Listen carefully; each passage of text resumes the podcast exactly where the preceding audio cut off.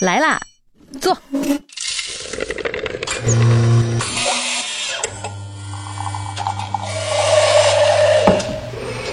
您的半拿铁，请慢用。我们已经做到世界上数一数二的手机游戏开发厂商了，但是必须要承认啊，高手在民间，还有很多国家的工作做得非常优秀，比如日本任天堂的。这就跟说你做 NBA 篮球俱乐部的经理，你拍着乔丹的肩膀说：“小伙子，哎，球打得不错，果然高手在民间啊！” 日本卖烟的地方，所有的烟店嗯都能看到任天堂花札，那这是一个很好的人这个。渠道找得好。特别对口啊，啊一个赌一个毒。正是五排花札葛留多，不如游戏挣得多。FC 一出齁全场，游戏开发商心慌慌。哎呦喂！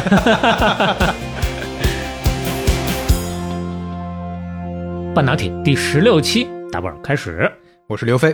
我是肖雷。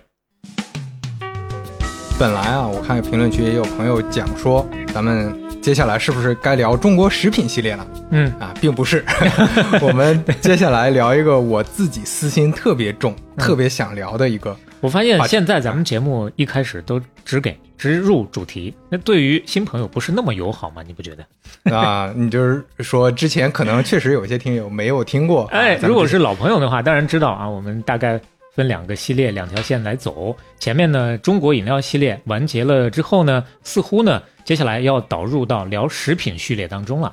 但是呢，刘飞同志啊，刘飞老师还是特别心心念念的想要聊一个新话题啊，聊一个新话题，我也很感兴趣。他今天到底想要聊点啥，比食品更能吸引他？呃，咱们接下来要聊的这个话题可能是四到五期的这么一个篇幅。哎呦喂啊嗯，啊之前没有呃没有说在半拿铁聊这么一个一个品牌能聊四五期，一个品牌聊四五哎，期，咱们争取这一个品牌能聊个四五期啊哎，呀，那真的就是鸿篇巨制了啊！呃，有点期待吧，期待一下期待一下做成这样的呃一个节目啊。嗯今天咱们要聊啥呢？嗯，咱们今天开始就要聊一个民间高手任天堂。哦，任天为什么任为什么叫民间歌高手啊？对啊他们 就要说一个梗，啊就在前几年的时候，丁磊老师说，啊我们已经做到世界上数一数二的手机游戏开发厂商了，他就是指网易。嗯啊，但是必须要承认啊，高手在民间，还有很多国家的工作做得非常优秀，比如日本任天堂等。啊，这么个意思哦啊？，这这么一句话就引起了轩然大波呀！啊那大家都在讨论说，哎呀，你说国内一个头部公司的游戏老板，嗯你不知道任天堂在行业内这个地位啊，你不知道人家当年是干啥的，你说是民间高手。不太靠谱啊！你怎么能说这种话？有人有网友评价说，这就跟说你做 NBA 篮球俱乐部的经理，你拍着乔丹的肩膀说：“小伙子，哎，球打得不错，果然高手在民间啊！”啊啊，有这么个意思。啊后后来那个网易还出了一些公关危机处理，说这个是标点断句的问题、嗯啊，就是前面一句是高手在民间，已经结束了这事结束了啊。还有国外的很多公司做的也非常优秀，等等。按说应该就是这样吧？你总不能说丁磊先生知识储备连这都不到吧？那这个也在那个时 那个时间段，让网友们对他是不是真的懂游戏产生了 很强的质疑。一个靠游戏活着的对，人，但是丁丁磊老师确实玩游戏是比较少啊呃这个是大家知道的、嗯啊。呃，这是一个由头啊，咱们开始讲这么一个公案。来民间高手，咱们看看这个民间高手，先从一个小切面去讲它啊。嗯，任天堂二零二一年财年财报显示，该年度的营收是多少钱？你你猜一个，就按照我们这就瞎猜一个。太海了，这是海了去之。前咱们有饮料有食那，我按美元猜吧，那，它它是按日元算的，但是也能折算人民币。你按人民币我按人民币猜是吧？嗯，一千亿吧，不到，其实不到，不到，不到呃一千亿，八百九十五亿啊、哦。接近一千亿了，哎，还不错。还行，净利你再猜一下，嗯。搞游戏的呀，嗯，五百，那那那没有那么夸张了，但净利也不少，嗯，约合二百四十四亿人民币。有。然后任天堂在二零二一年卖出了两千八百八十三万台主机，哦，对啊、是硬件，这是它一个主要的一个指标啊。嗯。那我们对比来看，腾讯全年国内外游戏总营收是一千七百四十三亿，嗯确实是高的，但是网易只有六百多亿啊，网易还是打不过。那您也别说只有了，是吧？人家也是二把交椅啊，那那就就是就是确实是只有就是前面说那个跟那个一千七百多比啊。对啊，呃主要是跟任天堂比啊。这个 跟民间高手比，呃，咱们还要再说几个从这方面延伸出来的侧面啊。嗯就虽然说腾讯是第一，但是呃，咱们说到主机游戏，说到单机游戏嗯啊，这个品类下，任天堂还是当之无愧的主机游戏之王。嗯，世界上销量最好的游戏主机，任天堂占了好几位。啊，这个咱咱们在接下来的故事中会陆续讲到，好几位是这个位是好几个位置好几个啊好几个位位置，哎啊啊 蹲了好几个坑儿。世界上最好的游戏 IP 呢，任天堂也有非常多，嗯很多人可能还不知道，像超级玛丽啊、精灵宝可梦啊、塞尔达等等，嗯这些都是算是要么是直接归属任天堂的，要么是间接归属的。你就像这方面的知识，我作为一个平常不怎么玩游戏的人，基本上都来源于刘飞。啊，平常给我做各种各样的教育，慢慢的 多少积累一小点儿点儿。但是呢，因为不玩，所以说可能连接不起来，时间长了就抛到脑后又忘了。今天算是再系统性的学习一下吧。哎，就这也是咱们做节目的初衷嘛，就嗯看希望有一些可能多少知道一些，但是没有把这些信息串起来的朋友，嗯能对游戏行业有一个大概的认识。一个更好的了解。而且任天堂重要的是，它发明了很多类型的游戏，就很多游戏类型都是任天堂直接定义的。嗯咱们在接下来的故事当中也会直接讲到。同时呢，也是因为任天堂，日本游戏行业才能有非常大的发展。可以说，现在世界上的主机游戏领域，甚至不是主机游戏，就是所有的游戏领域、游戏的玩法嗯等等的，都是日本和美国文化领先的。那日美在这方面是处于领先地位，也是因为任天堂啊在里面做的非常好，不然日本不会有这个位置。真正的赛道的开拓者了。另外，这这家公司还非常神奇，是人均利润率非常高嗯啊。之前啊，因为我是做互联网的，那肖磊你可以猜一下，比如说腾讯，嗯，腾讯有十一万人，嗯，其实已经能算出来了，人均产值，百万嘛，应该是。人均产值对吧？差不多两百万。嗯，你就想象一下，这么一家公司，平均一个人能给公司营收赚两百万，这已经很夸张了，嗯对吧？那你猜一下，任天堂它的人均营收有多少？那就往大了说了。往大了说，嗯，往飞了猜，一千万八百万。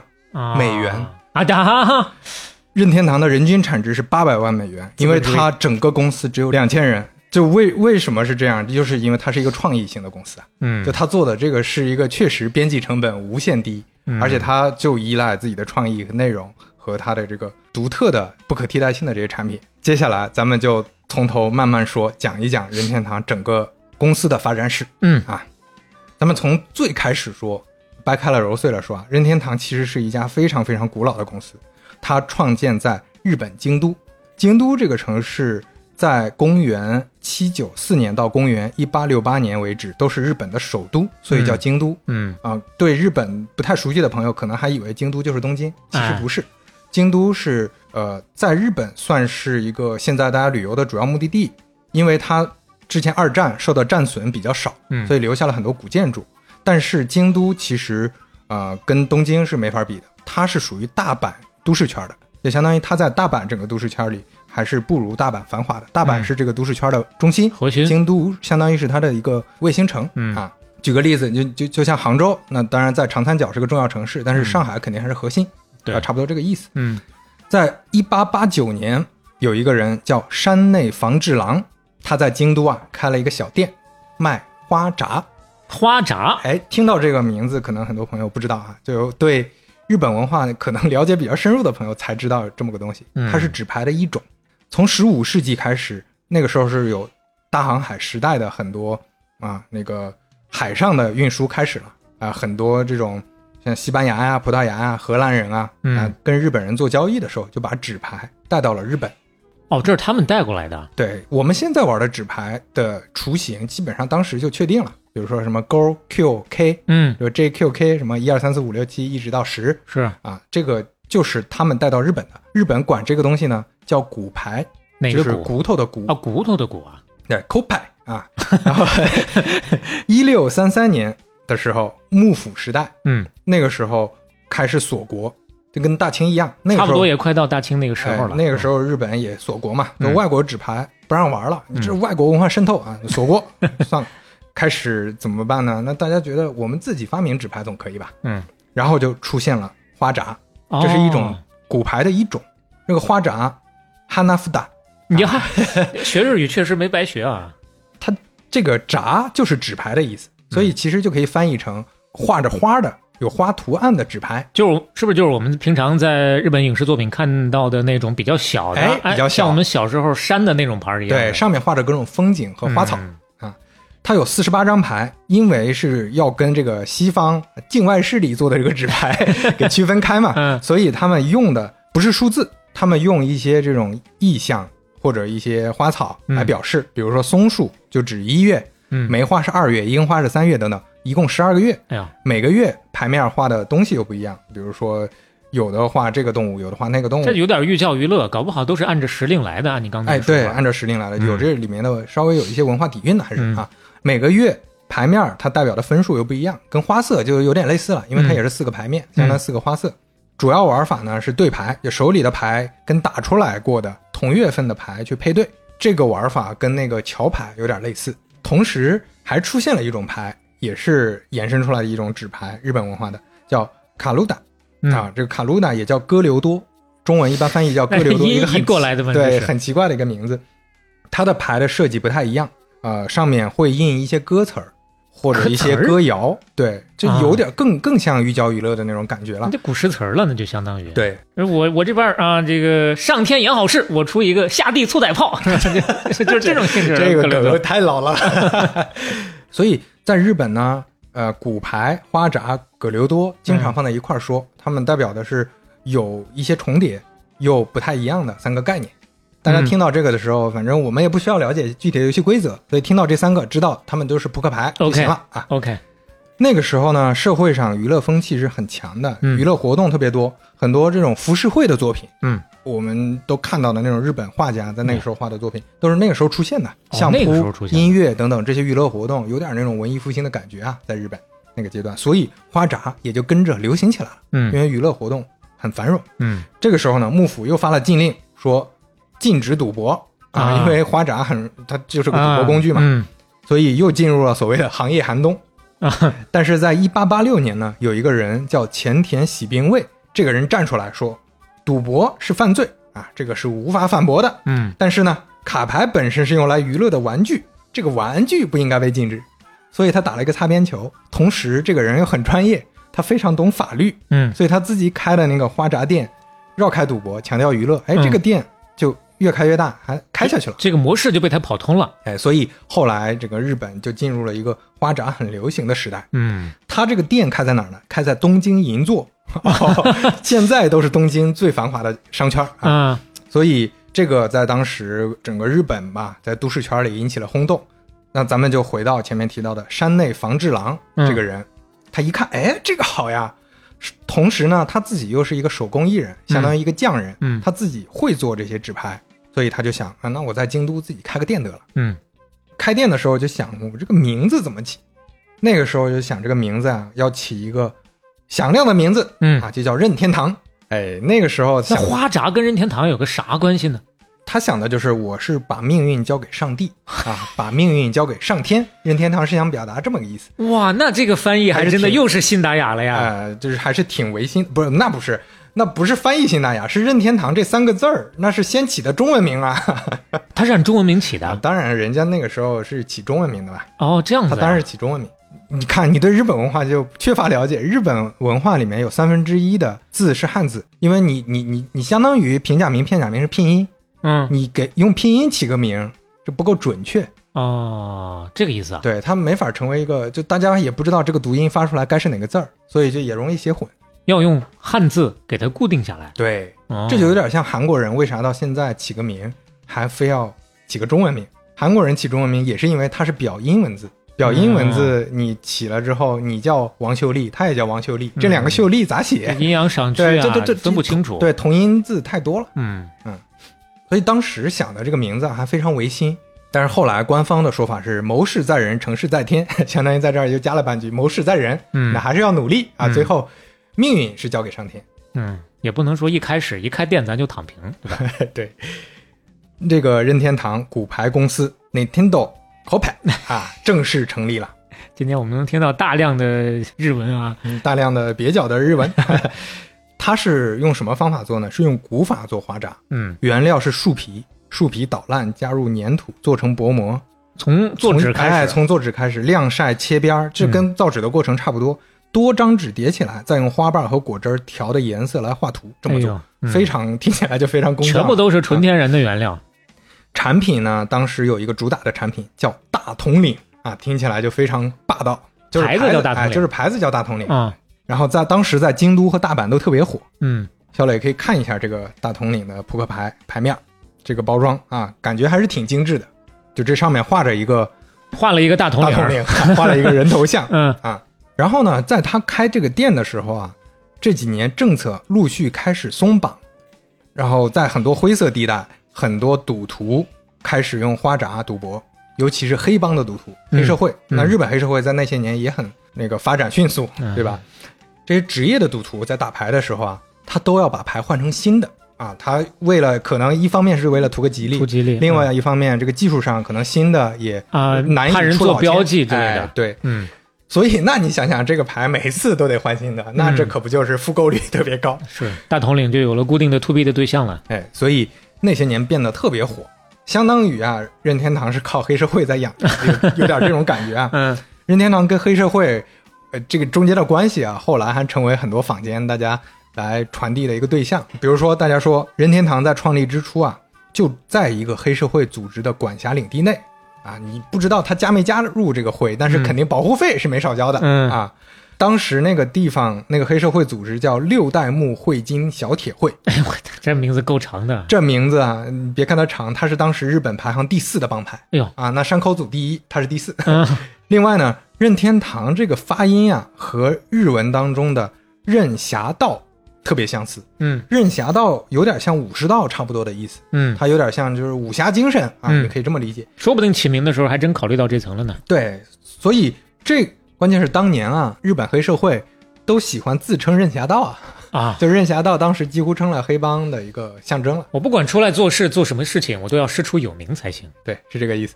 一九零二年，明治政府放开骨牌，放开了但是呢是以征代进，相当于开始征税了。啊，我是用高征税来处理这件这个交给市场。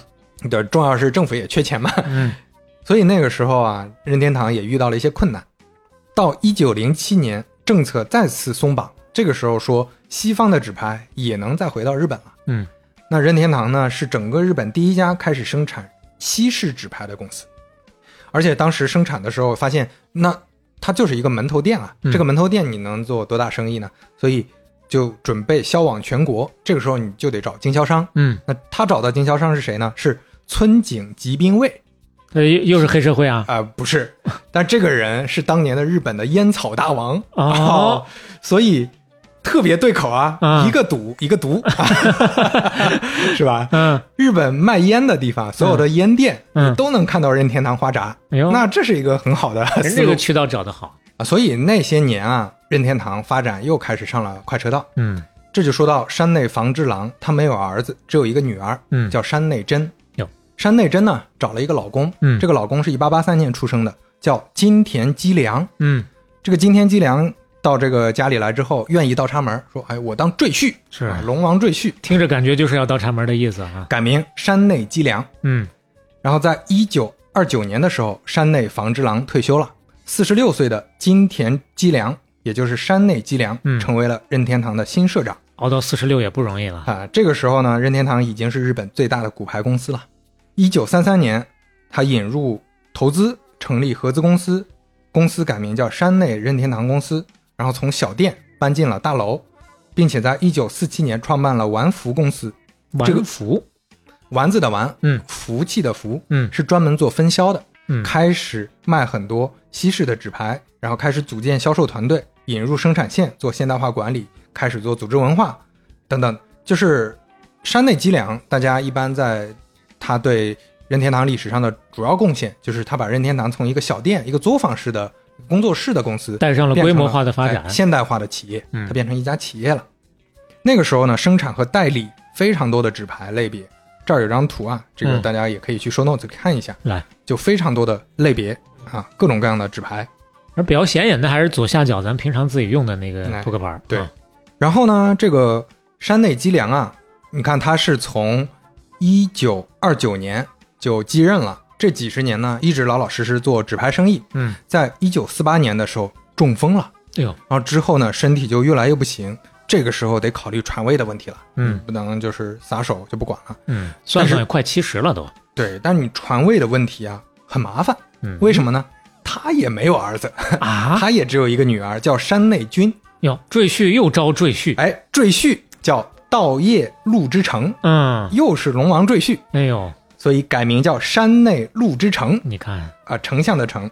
一九二七年，山内基良的外孙山内博出生了，哎呦，终于有男丁了山内三代唯一的男孩啊，啊。可以往下传了，是吧？你看，咱日本它也一样是这种传统。所以本来啊，山内陆之城，你看在当赘婿之后，嗯眼看就要即位了，对吧？在一九三二年，山内陆之城抛弃妻子，跟着情人跑了哎呦喂，啊，离家出走。这爱情的力量大过财富啊！那社长的位置我也不要了啊，嗯你们自己商量去吧。所以家里从此之后再也不再提这个男人的名字了、嗯啊！你一提提就骂，就这是个不像话的 垃圾啊，八嘎啊！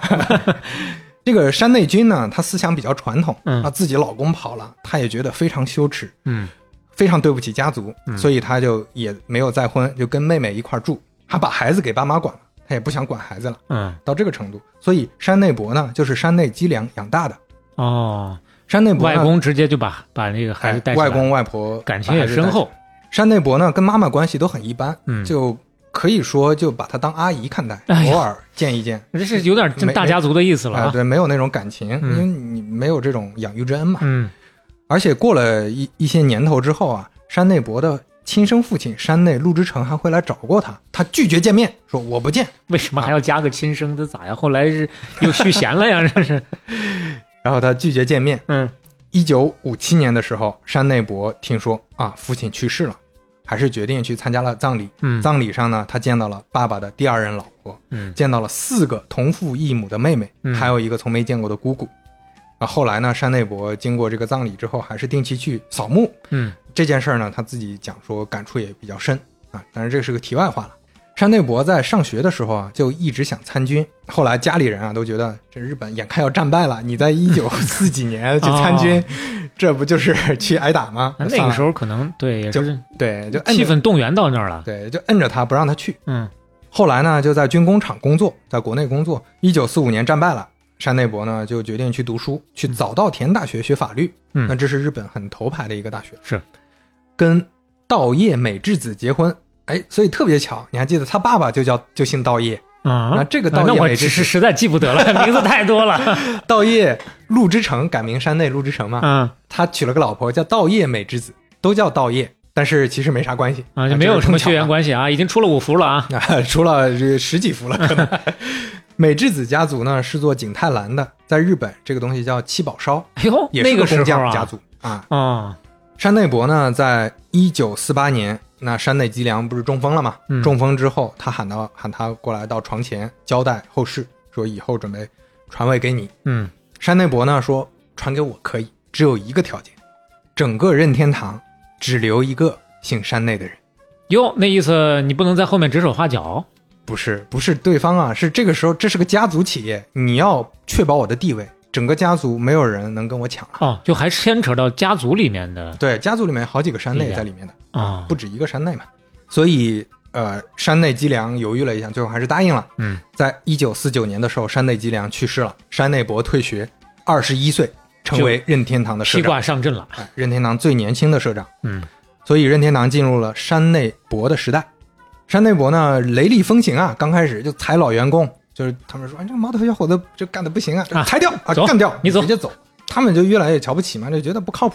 但是后来呢，他做的很多事情，让这个任天堂进入更好鼎盛时期啊鼎盛时期，所以大家慢慢的开始认同他了。嗯首先呢，一九五一年的时候，山内博把任天堂改名叫任天堂葛留多公司，啊前面已哦经，提到专门把葛留多放到名字里面去了。哎，引入了现代的制作工艺，想要主打这个，也就是说，直到那个时候，他们还是做扑克牌还是牌，还是扑克牌。嗯一九五三年制造了日本的第一批塑封纸牌，这也是比较超前的，跟刚才说的它第一批西方的纸牌是一样的。有了新技术了啊。嗯就在差不多那个时候，日本电视台开始播放，包括影院开始播放迪士尼动画片儿。一九五九年的时候，任天堂跟迪士尼签署了合作协议，强强联手啊！当然，更强的还是迪士尼，肯定那个时候。嗯那是任天堂在日本开始发售印了迪士尼角色的纸牌，嗯而且它正好赶上了一个大事情。呃，我们可能不太熟悉啊，但是在对日本老百姓来说，一九五九年发生了一件大事儿，就是名人皇太子和平民正田美智子结婚。嗯这是王子和灰姑娘结婚的故事，在日本历史上第一早啊！哦历史上一直是贵族结亲啊，哦没有跟平民结亲的。而且这个正田美智子就是之前咱们说的方便面那个厂商日清的千金啊，日清老板的千金。虽然也是平民，但其实是没有那么平。不，那平民你你看的概念就是非贵族血统哎，血统嗯主要是血统。所以正田美智子成为了日本第一百二十五代天皇的皇后。嗯，这个老太太现在还健在哎呦，啊，是日本的皇太后。现在，嗯那那个时候日本社会没见过这个呀，大受震撼，让老百姓天天去看直播啊，蹲在电视面前看直播，甚至为了看直播买电视啊。哦呦，那直播的间隙就反复的播放前面说的迪士尼纸牌的广告，嗯这个就非常成功。这就相当于他们前面一直说新闻联播嗯，那个广告一样，前面那五分钟，年轻人当中非常受欢迎，而且，呃，山内博呢重新建立经销网络，开始在商超、在玩具店卖，当年的成果非常显著。就这个迪士尼的纸牌，当年就卖了六十万盒，还做了非常多儿童的呀、一些趣味的呀、各种各样的纸牌。嗯，那是得换个渠道了，因为之前可能还是在烟草店绑定的比较深吧。啊是，然后还有什么海豹女郎的，跟咱们八九十年代我估计差不多。就你记得咱们以前的挂历不都是嗯泳装女郎？是，呃它甚至有一些扑克牌那里面是没穿衣服的呀。哎呦啊，对，这小儿童不宜的还得。分级呢，这得这个拿出来，很多人觉得这也是任天堂的小小的黑历史了。啊，哈 哈小磊可以看一眼，啊这个咱们就不放到 show notes 里了。来。Ten thousand years later，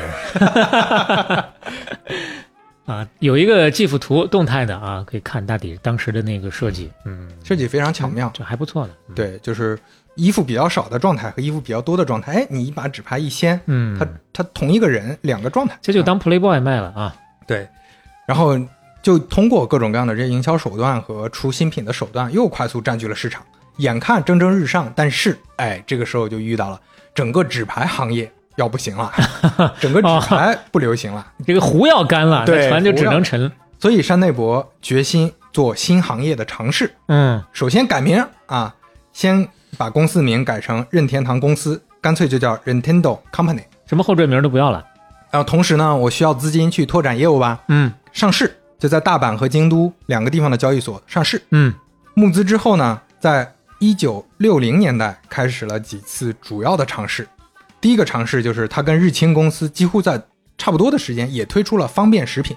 那他那个方便食品呢是速食米饭，直接跨赛道跨的这么多，跨的非常大，嗯然后用热水泡了就能吃，但是太难吃了，实在他他自己可能都觉得太难吃了那。你想，直到现在，我们就这个品类也还没有完全流行起来呢。对，同时还做了一个按小时收费的情侣情趣酒店，哎呀，啊怎么还就这么提及于 这个食色性，也就这点事儿啊？这是山内博个人的爱好拓展。啊，他自己据说就是这家酒店的 VVIP，哎呦呦自己开的酒店，自己是 VVIP。这是久病成良医，去的多了呢，自个儿就知道怎么运营了。对，山内博喜欢在外面玩，这个好像是他们公开的秘密了。嗯同时呢，还做开始做服务了。我不光做产品，我开始做出租车公司，啊成立了一家大亚出租车公司。啊，但是做服务，它跟做产品不一样啊，做服务太麻烦了，你要做很多消费者那边服务的一些。啊属于完全他们的之前的盲区了。对，就完全没有经验。嗯另外，这个事儿真的很烦，比如说还有工会，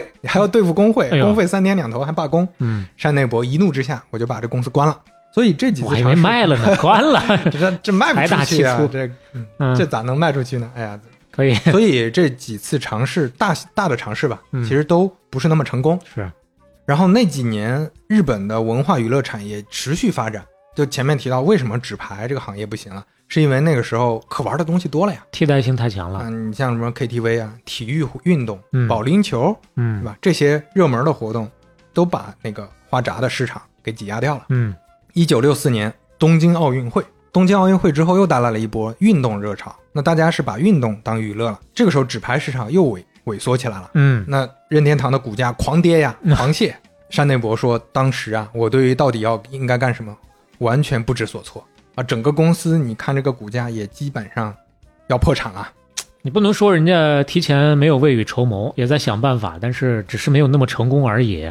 对，这个时候就要说到，真是谋事在人，成事在天。哟啊，接不定哪下来就要说片云彩就要落雨了。是。那山内博尝试了这几次之后，就在反思啊，说、嗯这就他厉害的地方，他确实还是在反思的，嗯 就不能继续这么搞下去了，不能搞成春都啊。春都就是上一集咱们聊的啊，大家可以参照半打铁第十五期。就在想我任天堂的优势到底是啥，嗯然后想到了自己的经销网络，前面提到了玩具店啊，那想了想我们擅长的一方面，再加上我们经销网络，其实更多的还是跟娱乐行业更接近。嗯那按理说我们做玩具，对吧？纸牌也是玩具，嗯那，我们拓展玩具品类，这好像才是我们该思路。是对的。对，所以在一九六九年，山内博做了一个非常重要的历史决定，哎呦，成立了游戏部。游戏部的经理叫金西弘史嗯，这名字太难记了，这些啊、这名字很难记啊。嗯但但是这个人后面出现的也不多。啊，那就不不去刻意的记他了啊。一会儿呢，要是相对重要一点的，你可以提个醒儿，我好好的联想联想，把它那重要一。点的就出现的次数多了，嗯你也自然就记住，对吧？一九六三年呢，金西弘史从大学的法学系毕业，嗯，他进了任天堂之后，行政啊、财务啊、策划都做，后来也有点像项目经理，嗯监管整个公司大部分的项目。唯独跟他学的专业没啥关系，对，后来成了任天堂，你可以理解他就是大总管，哦有点这个意思。人称任天堂的地狱番犬，哎呦喂，番犬日语的意思就是看门狗。啊，啊，这其实你就能理解这么它的职务啊，嗯就是这个呃，这个其实是有点戏谑内部这个叫法，有点像啊他是一个冷脸的一个大总管，啊，啊需要那么一个角色比较凶狠去做事啊做事情。对嗯，那接下来要讲的就是一个非常重点的人物了，嗯，横井军平，好，一九四一年出生，横井军平一九六五年加入任天堂，他负责的是啥呢？是生产线的维修。啊，因为他大学学的是电子技术，工作呢也换了好几家，最后选任天堂是觉得离家近，钱也还行啊，嗯。就在这家待吧。他之前呢甚至去过夏普，就觉得大公司不舒服，不喜欢。哎想在小公司待，哪怕就是个维修工。但是呢，横井军明他从小就喜欢发明各种小玩意儿，嗯，所以他在业余的时间搞了一个叫超级怪手的东西。哎呦，什么玩意儿？说到这个超级怪手，可能有些朋友还有印象，童年的时候我们会玩过这个东西，就是你两只手抓的一个一个东西，因为他现在刘飞已经有动作了，所以我大体上更好理解一些，带弹簧的那种，是吧？它像一个弹簧啊，像是弹簧，那一头呢是有有一个夹子，你就把它想象成一个剪刀。中间折叠很多层，是一个、是一个能弹簧的 啊，然后你拿着这个剪刀一一一剪，从这头啊那个头就能夹住东西嗯嗯。啊，叫超级怪手，就相当于你的手延长了，嗯，能去夹别人的东西，还能伸能缩，能长能缩短，啊。哎，这个东西呢，当时就被山内博发现了。嗯。山内博就说：“哎，这个东西有意思啊，咱们试试能不能推向市场。哎，平常的小爱好啊，被老板喜欢上之后，还真的就有能发光发热了啊！哎，一九六六年，超级怪手正式推向市场，半年内就卖了一百二十万个，哎呦，这成为了任天堂年度最重要产品。哈没想到啊，真是没想到，着意栽花花不发，无心插柳柳成荫呐。所以这个肯定也给了山内博后来成立游戏部，想要转型做游戏一个很大的信心，啊吧？嗯山内博自己是不玩游戏的，但是他能看出来这个游戏好不好玩，嗯这个很厉害。这是一个好的领导者具备的素质了。后来还做了很多超级系列，比如说超级发球机，啊哈，是跟那个真实的棒球发球机有点类似，啊。但是它这个就可能比较轻轻量，大家家里可以玩，打 Light 版的哎嗯，light 版。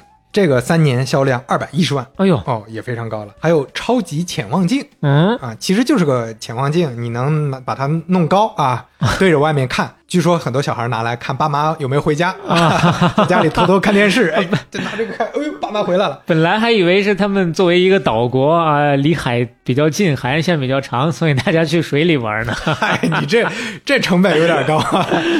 一九六八年推出了 Nintendo Blocks 哟啊，，这就是任天堂积木，啊，简称 NB，那是挺牛逼了。这个就是单纯的玩具了嘛。嗯啊，一九六五年上市了伴侣对讲机。伴侣对讲机就是个普通的对讲机啊 你就不得不说名字起得好呀。好啊，所以买呢，这个覆盖面就更大了。对平常谁闲没事买这玩意儿我？场景给你讲清楚了嘛，嗯你买回去就是为了这个玩，而且我我送给你这个东西，对吧？嗯还有一个暧昧的意思在。啊，这个算是任天堂第一款电子玩具，而且从那个时候开始跟夏普合作，后面的很多电子玩具，包括他后来做的电子游戏机，哦也跟这个有关系。一九六九年推出了爱情测量仪，啊，这个比伴侣对讲机还要厉害。这怎么测呢？他用它来测情侣之间的这个爱情指数啊，嗯爱情指数从零到一百的一个刻度的等级，嗯，其实就是个电流表啊，电阻小，数字就高，说明你们俩阻力小。这个玩法很有意思啊，那就两只手啊越近一只手你要攥住它那个球，嗯有两个球嘛，嗯另一只手互相攥住。哦它这个互相攥住这个事儿，我的啊天哪就有玩头了，对吧？这比那个对讲机可是好用多了。那在日本文化跟中国文化很像嘛，就它也是，就是东亚文化都是这样，就大家比较不像含蓄西方对内敛比较含蓄内敛，所以嗯需要一些破壁的小游戏。对，这是一个打开这种暧昧局面的啊一个很好的玩具。哎呀，那真是还还是还是喜欢这一套啊！我就发现，而且他们还会引进美国已经证明比较流行的游戏嗯或者玩具吧，嗯，比如说引进了一款风靡欧美的家庭玩具，这个英文呢叫 Twister Game，然后任天堂翻译叫龙卷风，但实际上这个游戏就是扭扭乐，扭扭乐你你还是没想到是吧？老友记里，啊。老友记里他们玩的那个好多圆形的不同颜色的啊。那个图案，然后你要在上面手脚要放在对应的那个图上，然后做出奇怪的动作来。我已经毫无印象了。来看一下这个图，看一下。啊，啊，就像地下放一个跟跳舞毯一样的东西啊，然后好几个人在上面一起来玩。，对，大家用类似骰子的一个东西，嗯，然后摇出来，你应该把手放在哪个图案上。嗯，所以你这样比，它这中间因为它是肢体接触，所以又增加了暧昧的这个这个就反正你看他那个动作，就感觉这好像是印度传过来的，啊 大家像在做瑜伽一样。所以它营销上就在讲这是一个美容体操玩具，美容体操啊另外肯定有人为此闪了腰。美容体操，然后还在营销上去强调它是一个合家欢的玩具，嗯。这个也很啊，那倒是一家人玩，哎，特别开心。一九七零年还做了一个东西叫棉花糖制造机，啊！它就是一个真的棉花糖制造机。然后买一个，我就可以上街去挣钱去了。他为了控制成本啊，这台棉花糖制造机没有什么多余设计，感觉又开是个关都没有啊，开关都没有，你插上电就能用，哦，它甚至开关都不设计了，价格特别低，两千九百八日元，算下来可能不到两百块钱。嗯那除了零件之外，任天堂甚至每一箱还赠了一袋白砂糖，啊，那是少不了的呀 这。成本压得非常低那。从现在的思维来看，我们这个机器虽然便宜，但是我们卖的是后续的糖的钱。一九七一年，横井军平又带队开发出了一个非常黑科技的玩具嗯，——光线电话。它这个名字，它真的不是噱头，就是你拿着一个像手枪一样的东西，嗯，射向对方，啊对方离得很远，他接收了信号之后，就能听到你说的这个话。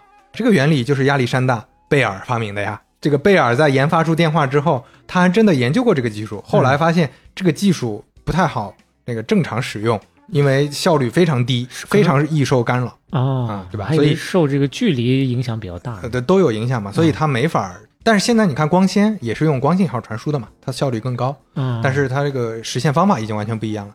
那这个啊你在空气当中用光去传播，这个肯定失真，最原始版非常失真。嗯但是它虽然不能真正日常使用，但是当玩具啊，这个可太有噱头了。是，所以这也是一个很有意思的一个产品。嗯那山内博当年就用他这个比较鼓励赛马、鼓励创新的一个方法嗯去做组织管理，然后很快出现了各种各样的这些新玩具。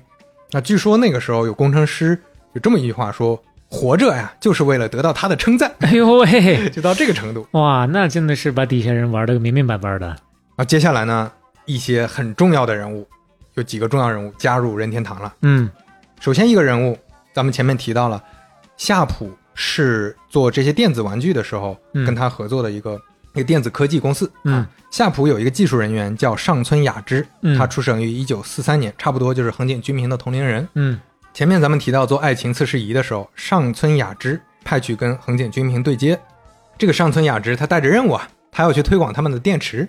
啊，然后后来呢，横井军平就干脆把他挖到任天堂了。觉得这小伙子行啊，才跟他聊了半个小时，给我卖了一吨电池啊。就上村雅之是被什么吸引呢？他觉得任天堂自己做创意的，日本那个时候大部分公司就是把美国的那些改一改，嗯搞得便宜一点儿，当成山寨品这么卖一卖。那上村他是做电池的，所以他带着电池这个技术过来之后，他就跟横店军民商量说：“哎，这个电池能不能在上面搞一些花头啊，啊搞一些玩法？”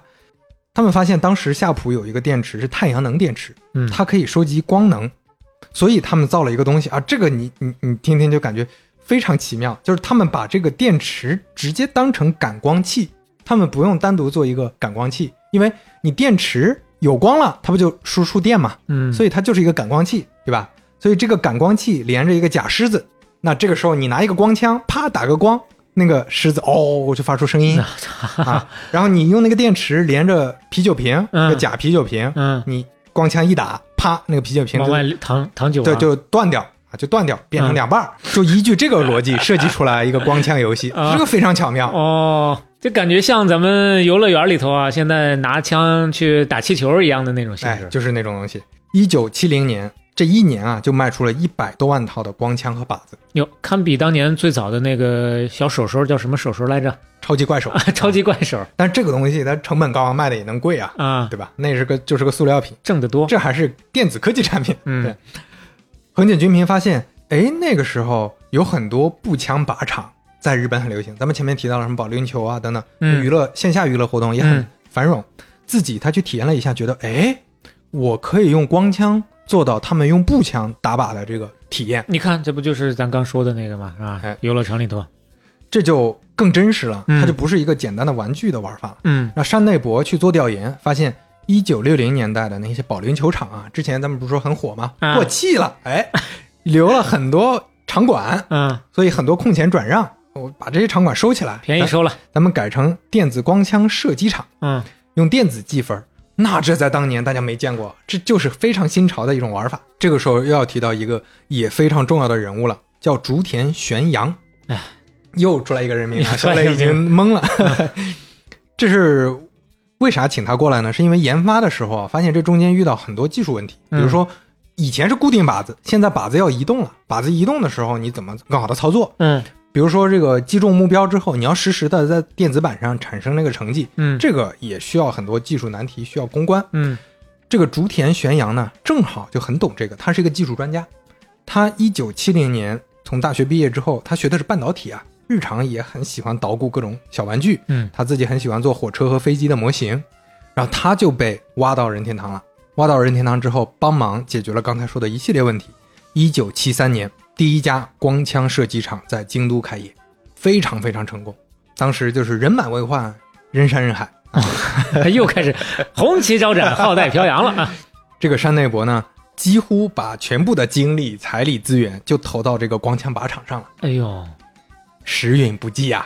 咱们又要说到这个，真的是交给老天的感觉。有的时候要看天啊。一九七三年发生了一件什么事儿呢？嗯，第四次中东战争打了五次引起了中东战争引起了什么呢？引起了石油危机啊！嗯一九七三年非常严重的全球石油危机，经济严重衰退，日本那边就没人出来娱乐了，这个项目基本上就 就门可罗雀了，瞬间变成门可罗雀了。还是跟经济密切相关的。那前面也提到任天堂这是大投入啊，嗯，眼看又要破产了，这是第二次要破产了。哎呦，这个时候，山内博他有一个发小做电子行业的，他提到说，哎，现在半导体和芯片这个行业在快速发展，可能有机会，嗯你要不要去看？干脆做电子行业。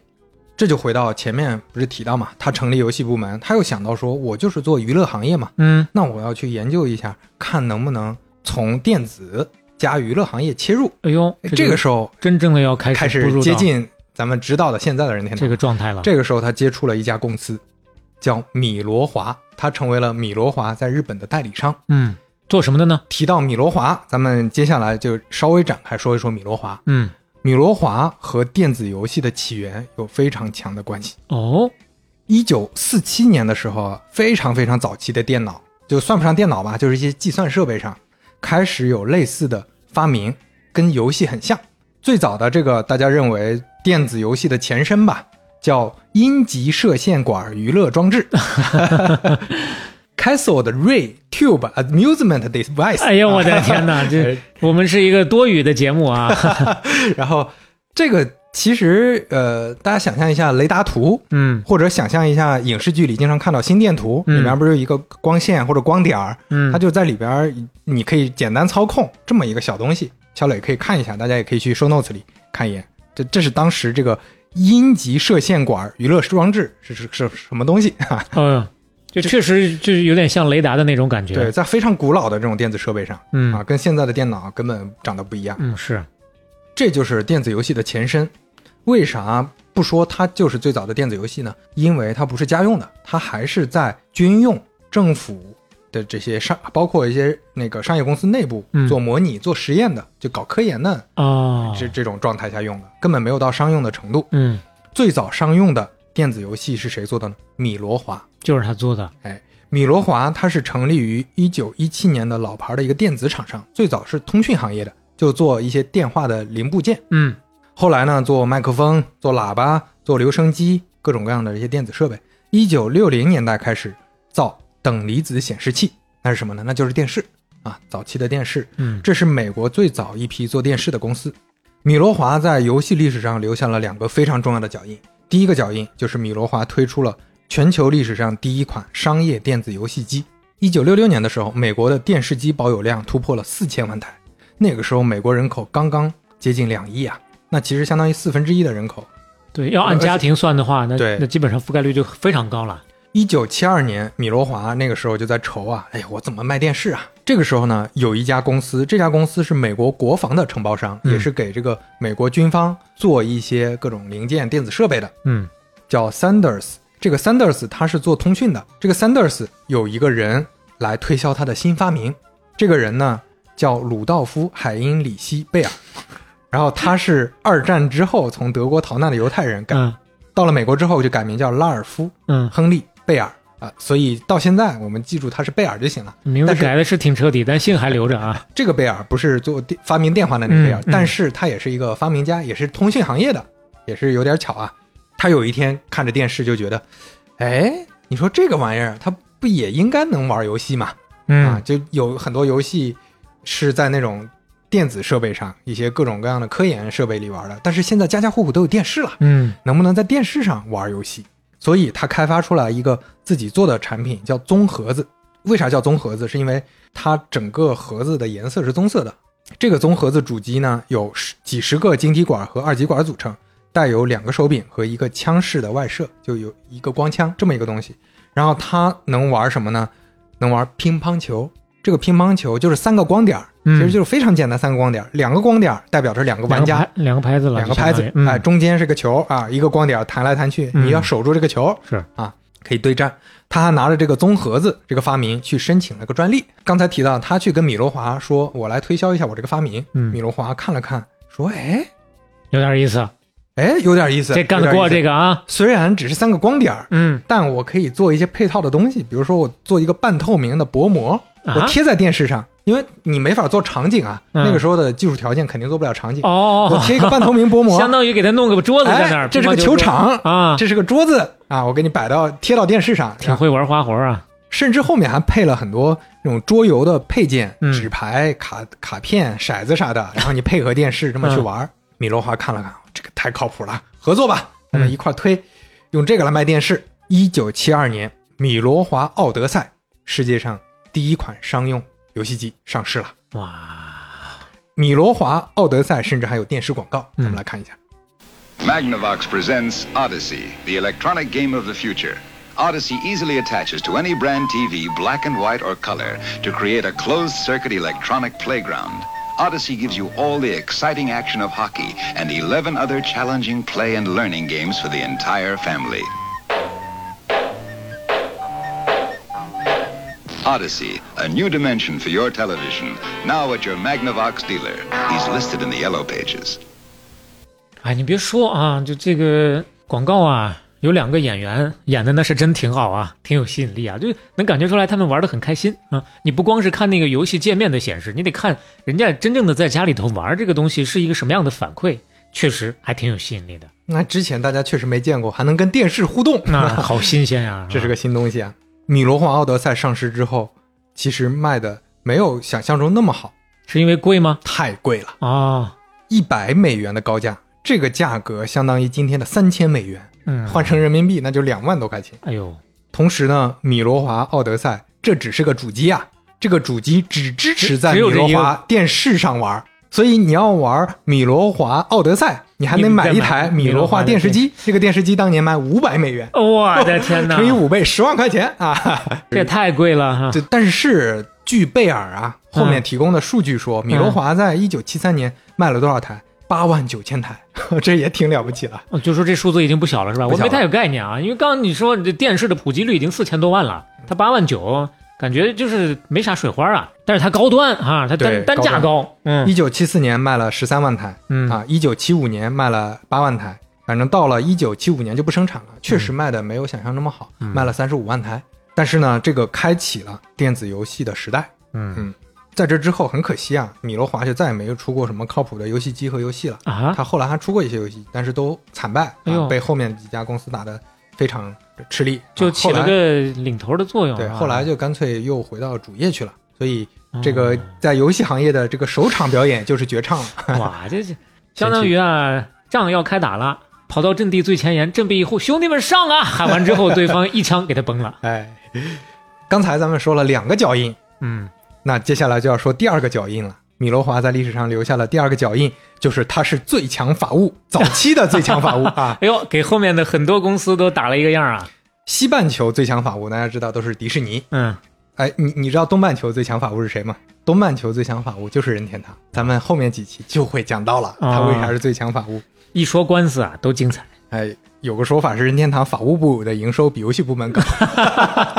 哎，这其实也是对于知识产权的尊重的很好的表现嘛。对，就连东半球第一法无人天堂，那嗯也被米罗华打过，打的是死死的。哎呦，咱们接下来就要提到这个游戏史上也是非常经典的一件事儿了。嗯贝尔前面一九七三年不是拿下了一个专利吗？嗯，这个专利号叫三七二八四八零，专利名称叫电视游戏与训练装置。啊，哎呦，那可能就是这个起了大用了。这个专利内容是啥呀？我跟你说说，这个专利内容是在电视接收机的屏幕上生成、显示操作符号 或几何图形，用于训练模拟，或用于玩游戏，或用于一名或多名参与者做其他事情。这就相当于是啥？把后面所有的路都堵了。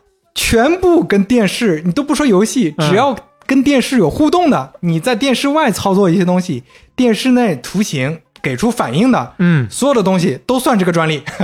人家都能挣着钱。这个专利就就是，嗯那太霸王了这历史上这个就嗯很霸王的一个专利啊。嗯据说，据当时贝尔还说呢，当时去申请专利的时候，那些专利审查员呢还看不上这个专利，然后他把这个棕盒子直接接到他们办公室的电视上，嗯十五分钟之内，全楼的审查员 都过来看了。哇，这是个什么新奇玩意儿啊！是想想放到当年那个场景当中，确实是牛逼啊。嗯，那一九七三年开始，电子游戏行业开始繁荣了，对吧？嗯因为米罗华带来的，后面我们还会提到很多公司开始做了。嗯，那你能想象啊？只要是个游戏，只要连电视的，那就是侵权。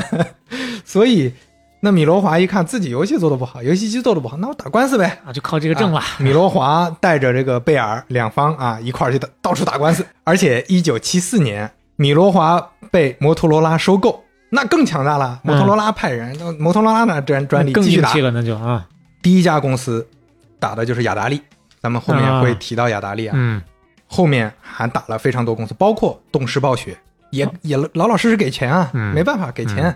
打到任天堂，任天堂也打不过，最后也给了保护费，这相当于就是一个到处收保护费的一个专利了。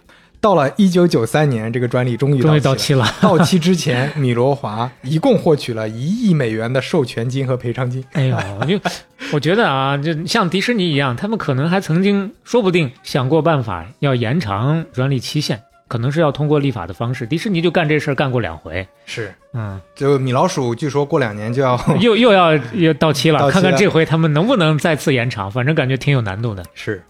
前面一直提到的这个做出棕盒子的这个贝尔，嗯，他就被称为电子游戏之父。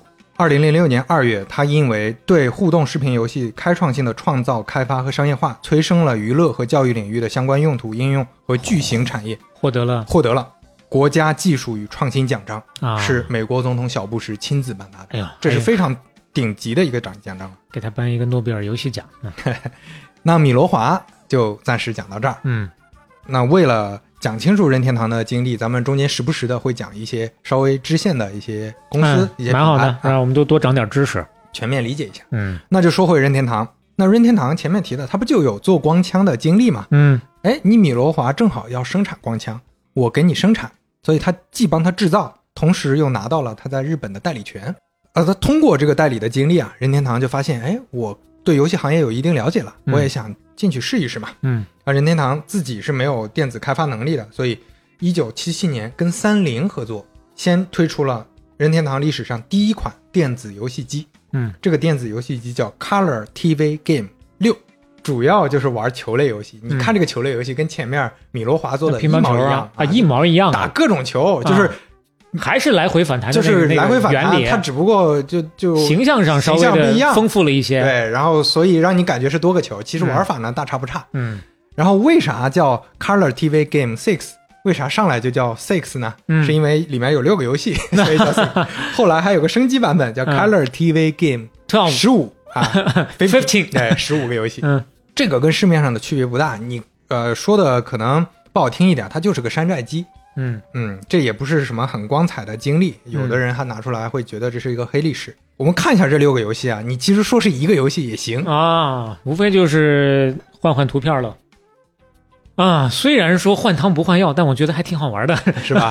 它对就是把中间的障碍，然后把你能控制的这个球拍吧，相当于嗯球拍的数量调整了一下。啊，简单介绍，所谓中间的障碍呢，就平常一边一个人控制一个拍子，呃来回反弹嘛，然后它中间呢再加上一些看似像碎石头一样的各种各样的东西，也可以用来反弹。有可能你还没有弹到对手的区域，就被石头弹回来，就把自己给弹死了啊，这是其中一种。另外呢，还有就是稍微再升级一下，一个人可以控制两个球拍，其中一个球拍呢是在你的底线上，另一个球拍呢稍微靠前一点，大概是在你的中场的位置。然后呢，就增加这种反弹的可能性。你要增加操控的难度，大概就是这样吧。所以其实你你就说那个时候的游戏机啊，嗯或者说游戏，它就是基于一个原理，它不断的在上面做改造，也嗯做不出来新的花样。嗯这两个游戏机呢，每一款销量都到了一百万啊，已经很不错了。是，那离真正的电子游戏公司还差很远，但是算是尝试还不错。嗯所以，一九七七年就被称为任天堂的转折之年。这个时候开始全力开始做游戏，嗯做电子游戏。说到这一年呢，还有一件大事儿，山内博改名了，改成山内普，博士的博啊，嗯把左边这个十字十字儿这个部首改成了三点水儿，这个普意思是广大的意思。我还以为命里缺水呢。嗯小先生算了算，嗯 然后就有些记者呀、就说：“哎，你这改名广大的意思是不是接下来你是有什么预期，讨个什么彩头啊什要开始？”做大做强。山内普说嗯：“我改名啊，只是因为电话本里啊叫山内博的人太多了 啊，找不着我。啊，所以前面咱们一直聊山内博，山内博，可能有些听友觉得，哎，你这不说错了吗？山内溥哦大家可能还是听说过的还，有个曾用名啊。曾用名。说到这儿就要提到有一个美国人啊，嗯叫 Eric Vosgau，我发音可能不太准啊。嗯这个美国人他是任天堂的一个，简直可能是最最忠实的粉丝之一了。哦他收集了任天堂从一九六五年到一九八三年生产的几乎所有产品，还是个美国人。美国人。然后那任天堂在美国的影响力那可比在中国都大很多。嗯这个后面咱们会聊到啊。这些年生产的产品，咱们前面提到各种各样的玩具啊、扑克牌啊等等，包括前面给你看的那个海豹女郎的扑克牌，那也是他收集的，其他人都不知道任天堂还有这玩意儿。这花了他三十多年时间，他甚至基于这个出了一本书，叫《Before Mario》啊就是在马里奥之前。所有的这些这些任天堂产品捣鼓的这些个玩意儿嘛，哎，所以得益于他，咱们前面很多玩具可能以前不知道的，现在也知道了。任天堂自己可能都没有这个做个博物馆的意识，但是人家铁杆粉丝替他做了。对，所以这儿要特别感谢一下他啊。任天堂呢，在一九七九年成立了街机部门。嗯那个时候呢，街机是比家用机火的，因为家用机嘛，这个东西首先贵，前面提到米罗华这个，嗯然后有电视的毕竟毕竟有限，那游戏厅开起来，大家去玩儿，这个好像是还热闹好的生意。啊，就为什么大家还都喜欢再去网吧开黑是吧？可能也有这个因素。那游戏厅、街机那些游戏也都有排行榜，对吧？嗯它也有社交元素，算是。嗯就像小时候咱们还去街机厅，现在条件好了才开始转移到什么手机啊、家用机啊这些上面。一开始呢，这些街机的游戏啊，那就是互相抄啊。呃 当时出现了一款非常非常火的、火遍全球的一款游戏，叫《太空侵略者》。这是一款日本游戏公司叫泰东，它在一九七九年做的、这个游戏啊，你别小看这个游戏，是当时街机的游戏啊，它给泰东赚了一百三十九亿美元。一百三十九亿还是美元？美元，哎，你看一下这个游戏的界面啊，感受一下，是不是很面熟啊？不是你这个就像是黑白版的小蜜蜂吧？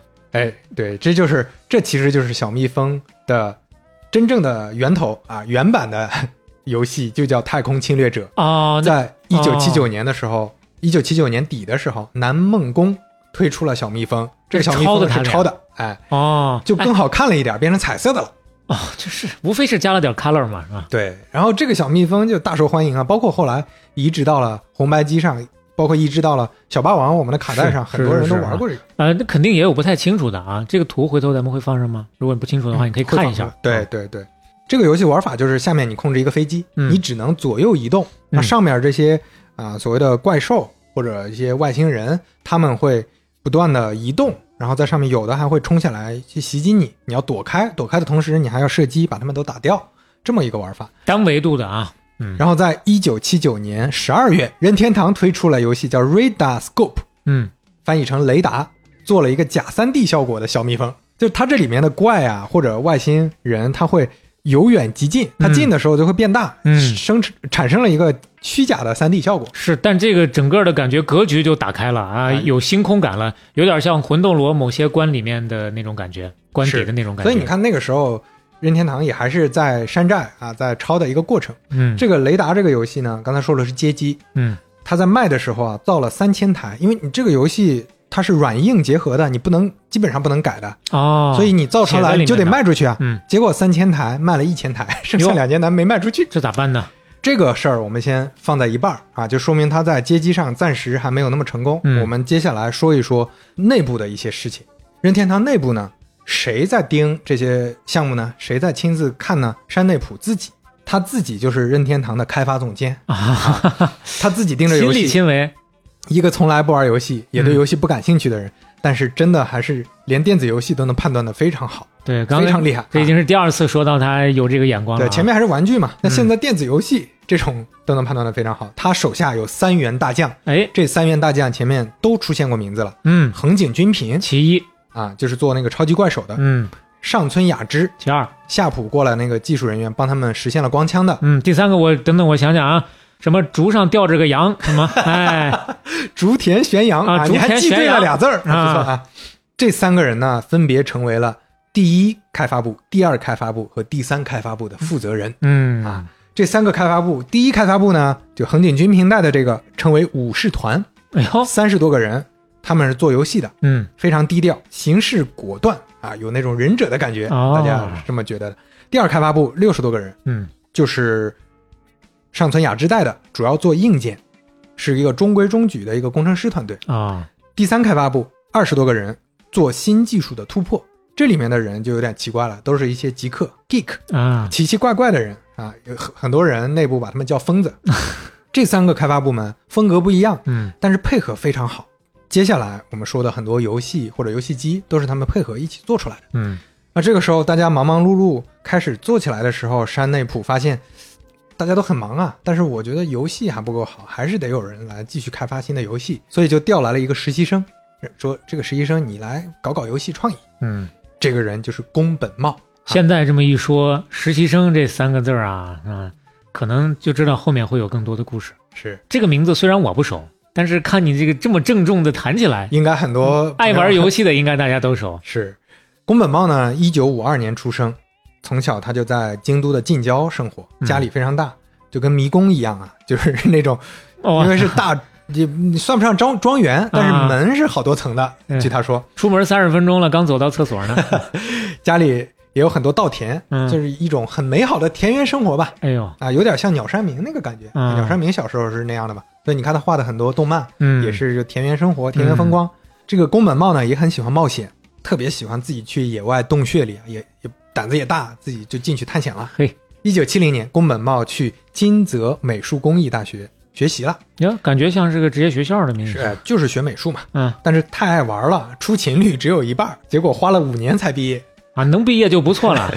然后他特别喜欢画画，喜欢听歌，嗯比如说他就喜欢收集 Beatles 的这个专辑，嗯。喜欢听摇滚，然后买了吉他自己学学吉他啊，甚至在一些咖啡馆兼职搞搞演出赚赚钱，哎呦，但是没啥正经工作，就有点像那种在家里无无大闲着的所谓嘛，啃老就够了，人又不差钱儿。就。街溜子啊。嗯，一九七七年的时候，宫本茂听说，哎，他爸知道山内溥，认识山内溥，嗯他说：“哎，能不能帮忙约一下，见个面？我特别好奇任天堂这家公司，他特别想他通过他爸遇到约了山内溥。哎，山内溥当时想的是，我们不需要画家，我们嗯现在缺的是工程师，但是觉得老朋友推荐过来的，他们之前就认识，嗯，就不驳这个面子了，就见一面就见一面。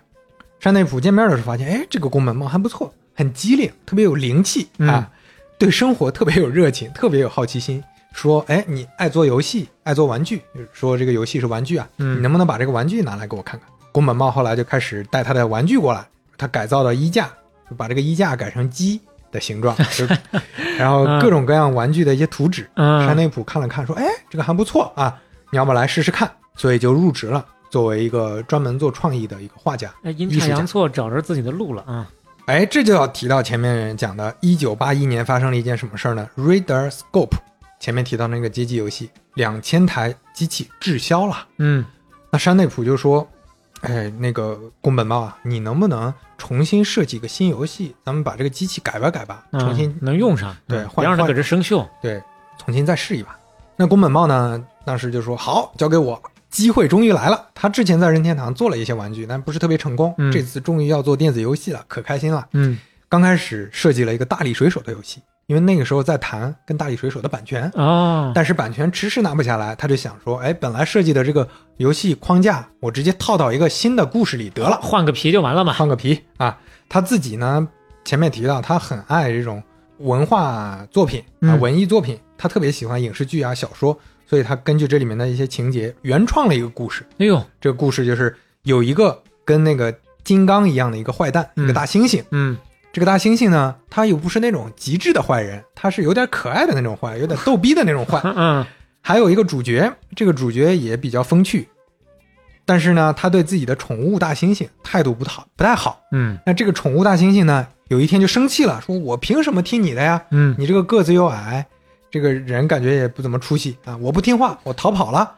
逃跑的时候还拐了这个这个主人的女朋友所以他把他绑架起来了。嗯。他绑架呢，也不是为了做啥，嗯他就是为了报复，我嗯就是为了让你生气。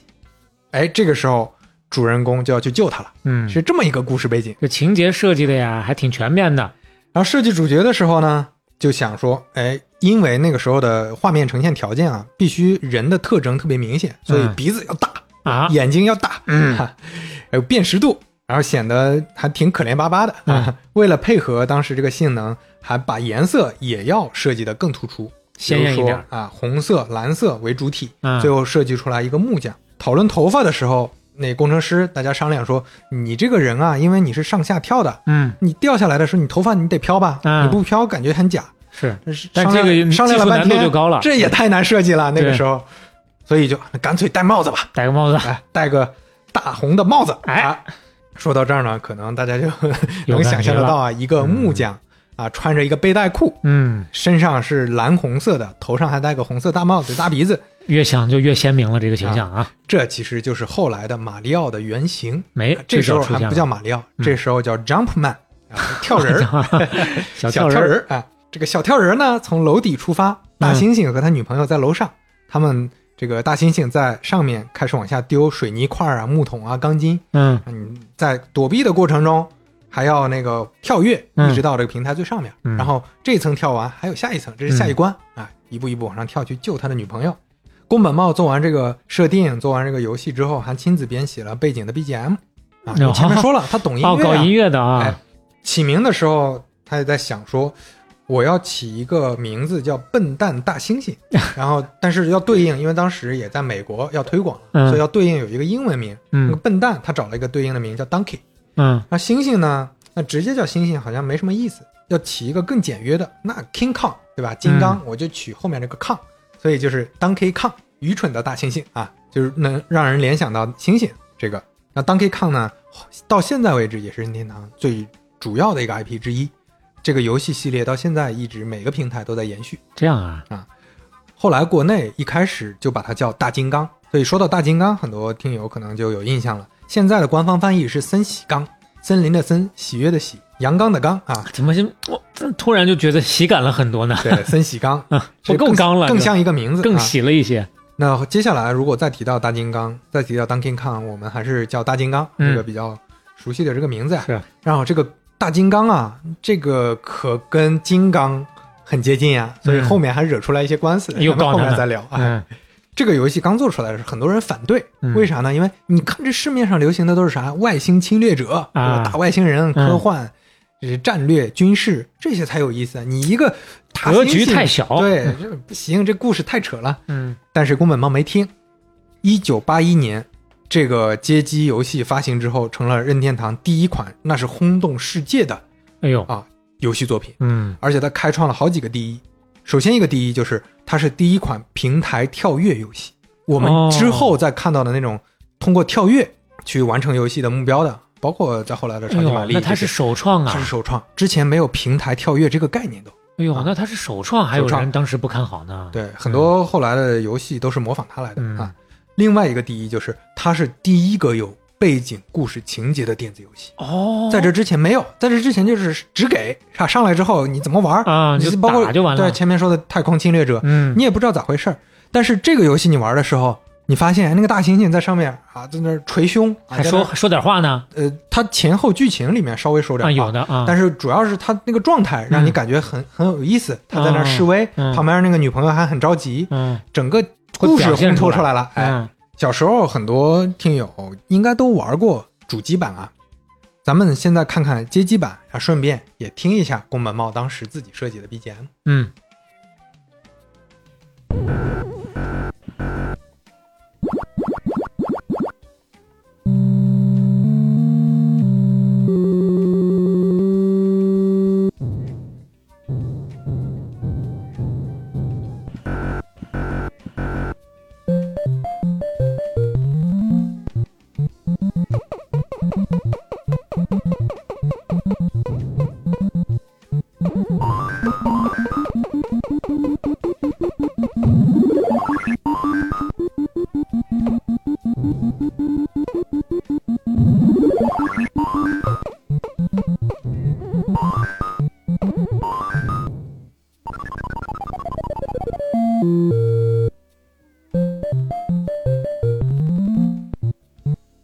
这音乐还是特别有这个马里奥系列的特色的那个年代感啊，嗯所以这个成功之后啊，宫本茂就成了第四开发部啊。前面咱们提到三个开发部，他成了第四开发部的负责人。嗯专门做创意游戏。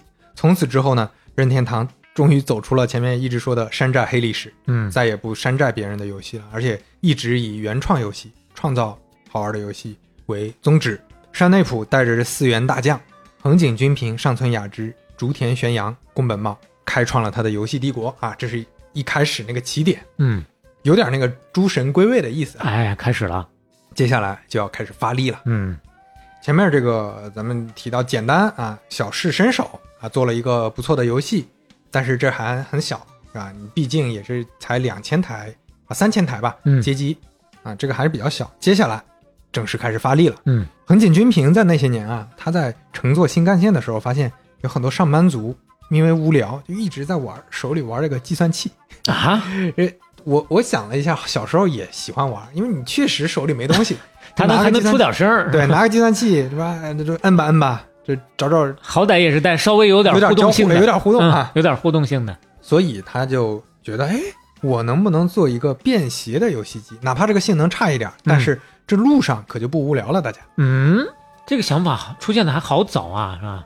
非常早啊，有一天发生了这么一件事儿，嗯人事部找到他说，哎，横井先生，能不能请您今天担任总裁的司机，山内普的司机？我堂堂第一小分队的队长，你这要是在海贼王里头，就相当于第一小队是不是那个不死鸟？我找不死鸟去给白胡子划船去，是吧？这合适吗？说肯定是有剁手的呀，你找我领导干这事儿，那是因为山内溥当年开着一辆公司配的左舵的卡迪拉克，嗯日本主要都是右舵，嗯就是方向盘在右边嘛。嗯呃一般的司机不会开啊，啊，要专门的那个司机那天专门的司机感冒了啊不在啊然后横井军平开的那个车呢，正好也是进口的，也是左舵的。就你能玩转这个，对，那怎么办呢？嗯横井军平就像你刚才说的，我堂堂的啊第一开发部的负责人，嗯，可以，我给你当司机 啊，干了，干了吧啊！但是想说，哎呀，开车的时候那还是得趁这个机会，我得嗯把握住机会，跟老板推销一下我的新思路。哎，平常呢可能也不见得有那么多机会好好的汇报汇报，所以路上就说呀，哎呀，迄今为止啊，咱们这个理念都是产品越大卖的越多。但嗯我觉得，你看前面说做街机，那街机可大了。嗯，但我觉得啊，做一款精致的小型游戏机，是不是也能让我们这种上班族悄悄享受游戏？嗯啊我提出这个想法之后，他自己说啊，嗯我提出想法之后，山内普总裁礼貌的听我说完，我感觉他对这个点子没有太感兴趣。嗯但是啊，嗯这就是瞎猫逮耗子，凑了巧了 啊啊！接下来的会议上，这个山内普正好就坐在左伯旭身边。这位是佐伯旭是夏普的社长哦，就他们的一多年以来的合作伙伴，啊，山内普就顺口就跟夏普的这个社长说了，说，哎，我这个下面有一个经理，他提了一个想法。嗯一周之后，夏普的一位高层来访，而且非常激动。山内普就跟这个横井军平说：“你说的那个计算器大小的什么游戏机啊，嗯夏普是这方面的技术专家，嗯咱们一起来聊一聊怎么把这个推下去。哎，你看人家佐伯旭当回事儿了，啊，这个山内普效率也很高呀，嗯很快给他促成了，所以这个工作快速推进，这个游戏机就成型了。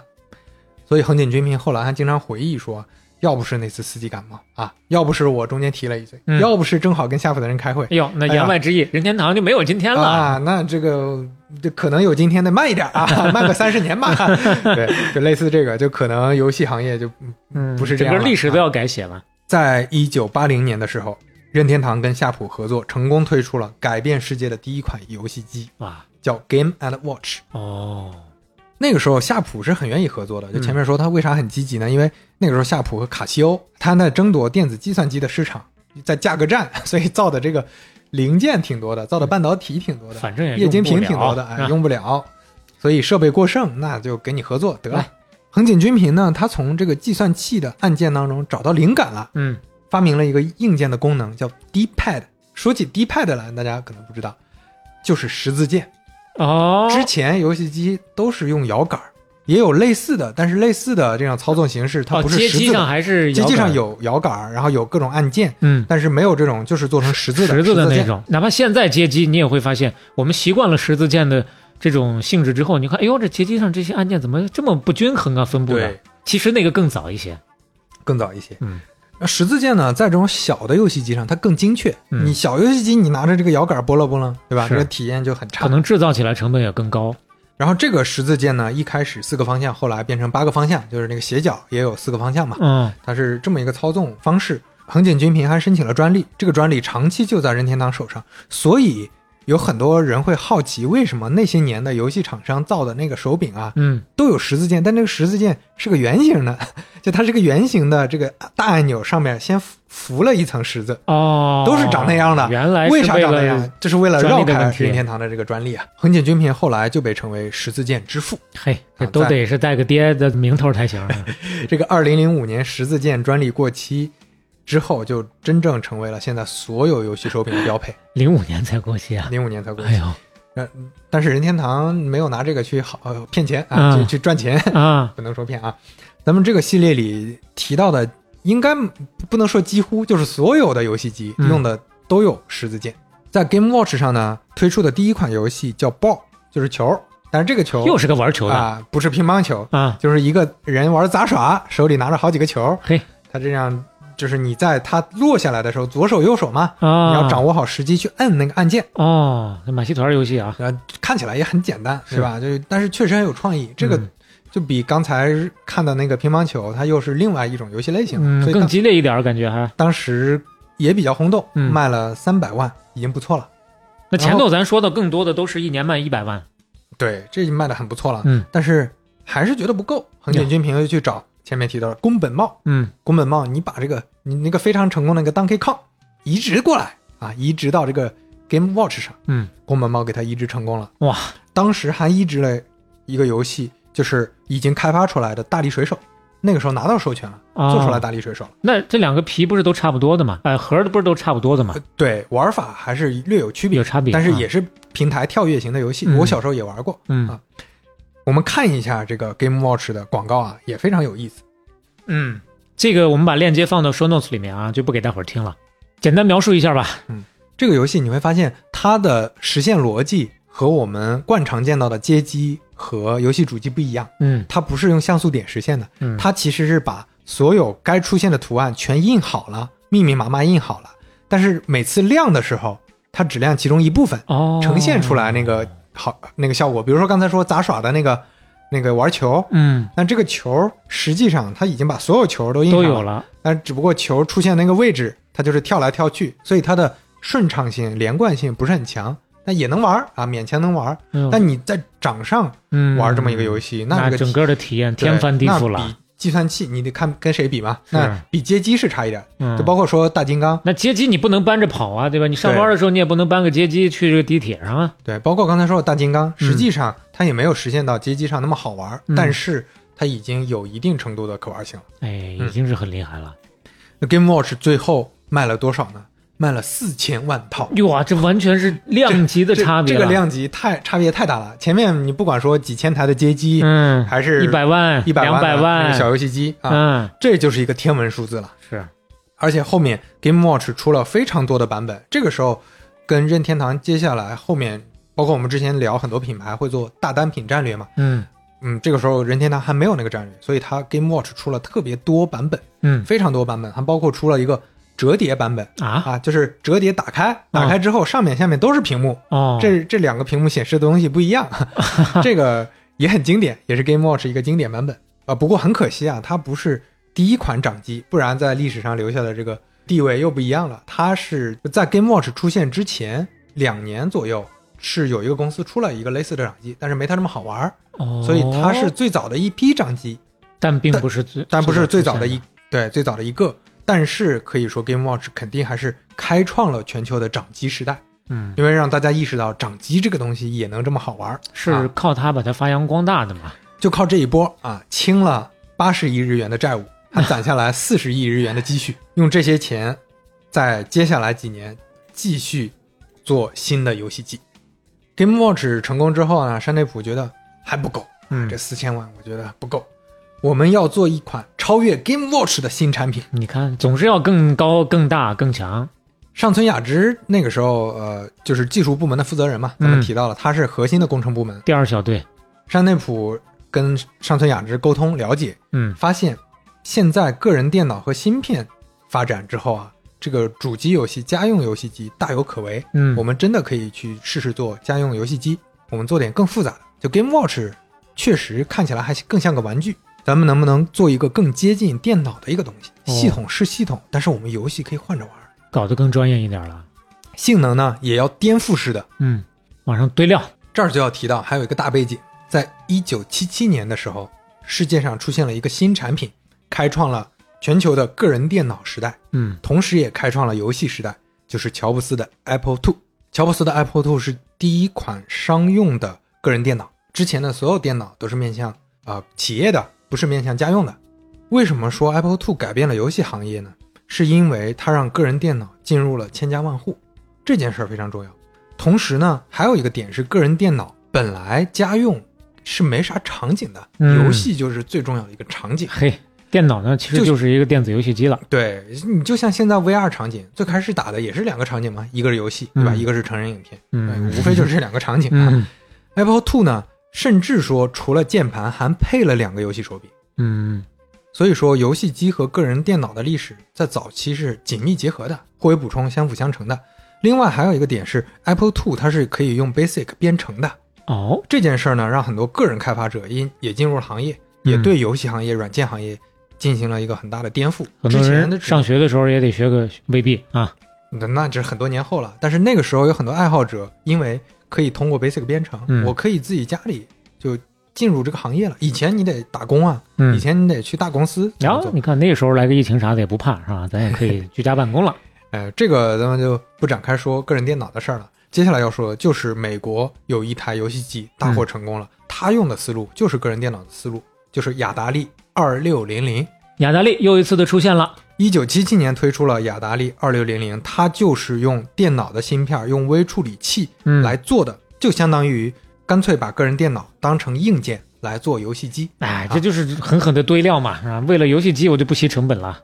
这个游戏包括它很知名的胖，也是一个乒乓球游戏，跟前面 跟前面那个思路还是那综合子个思路很类似延续啊，模仿那个米罗华奥德赛嘛。嗯后来刚才也提到了，米罗华的专利也也告到他了，他也赔钱了。嗯雅达利是个非常重要的角色，游戏史上。咱们下一集会讲到任天堂在美国的那些事儿，嗯下一集会展开讲雅达利、啊，这里不展开。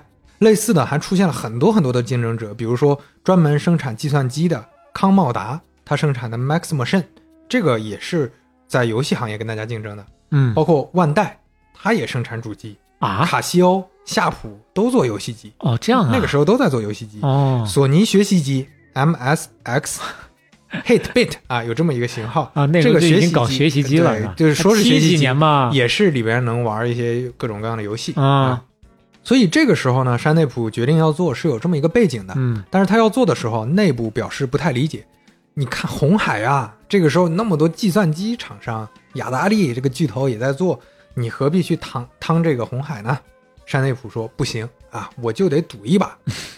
山内溥给上村雅之下任务了，说、嗯开发出其他公司无法在一年内仿制的游戏机，这是第一条。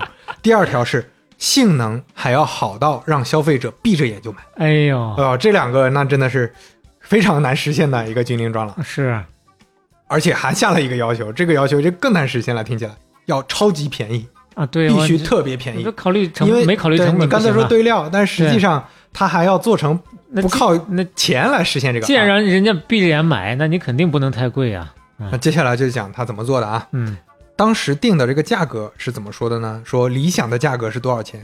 九千八百日元，算下来是六百多块钱人民币啊，这600多便宜啊！你你想想前面咱们提到的，那都是上万、上几万的，那个电视还十万块钱呢。嗯市面上的刚才提到的各种游戏主机或者个人电脑多少钱呢？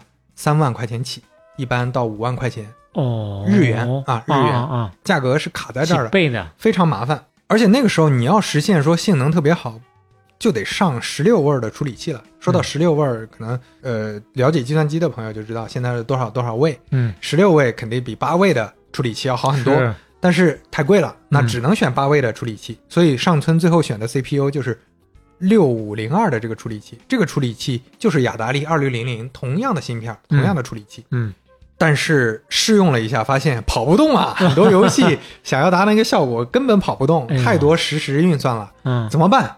我不用更好的十六位芯片，但是我用一些间接的方法处理，我加芯片，加了一块专门的图形处理器，那个时候叫 PPU，其实就是现在我们说的显卡。啊，这这 GPU 嗯啊那个时候呢，半导体公司啊，你倒是可以跟他们谈价格，嗯但是不能压很低，嗯因为他们会跟你聊出货量，嗯，出货量高可以压很低，但是你任天堂，你第一款主机，你没有一个预期啊，我哪知道你能卖多少啊？嗯那我前面就有点担心啊。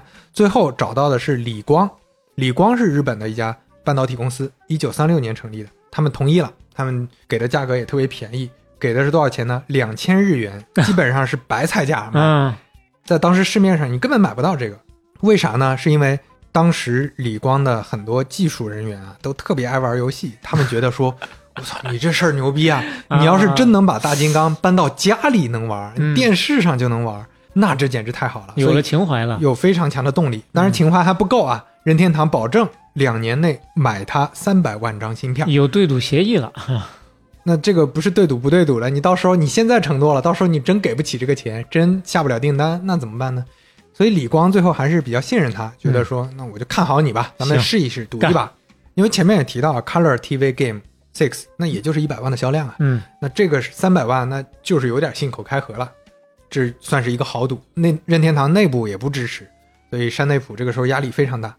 结果呢，我们就都知道，李光是算赌对了，而且后来八十年代，任天堂是李光最大的客户，啊，李光百分之七十的半导体业务都是任天堂供养的呀。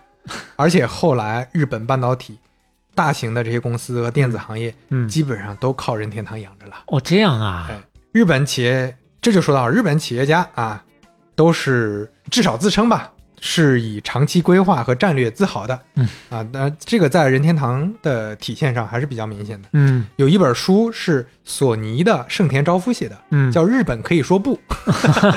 这个呃听起来好有民族气概啊，是吧？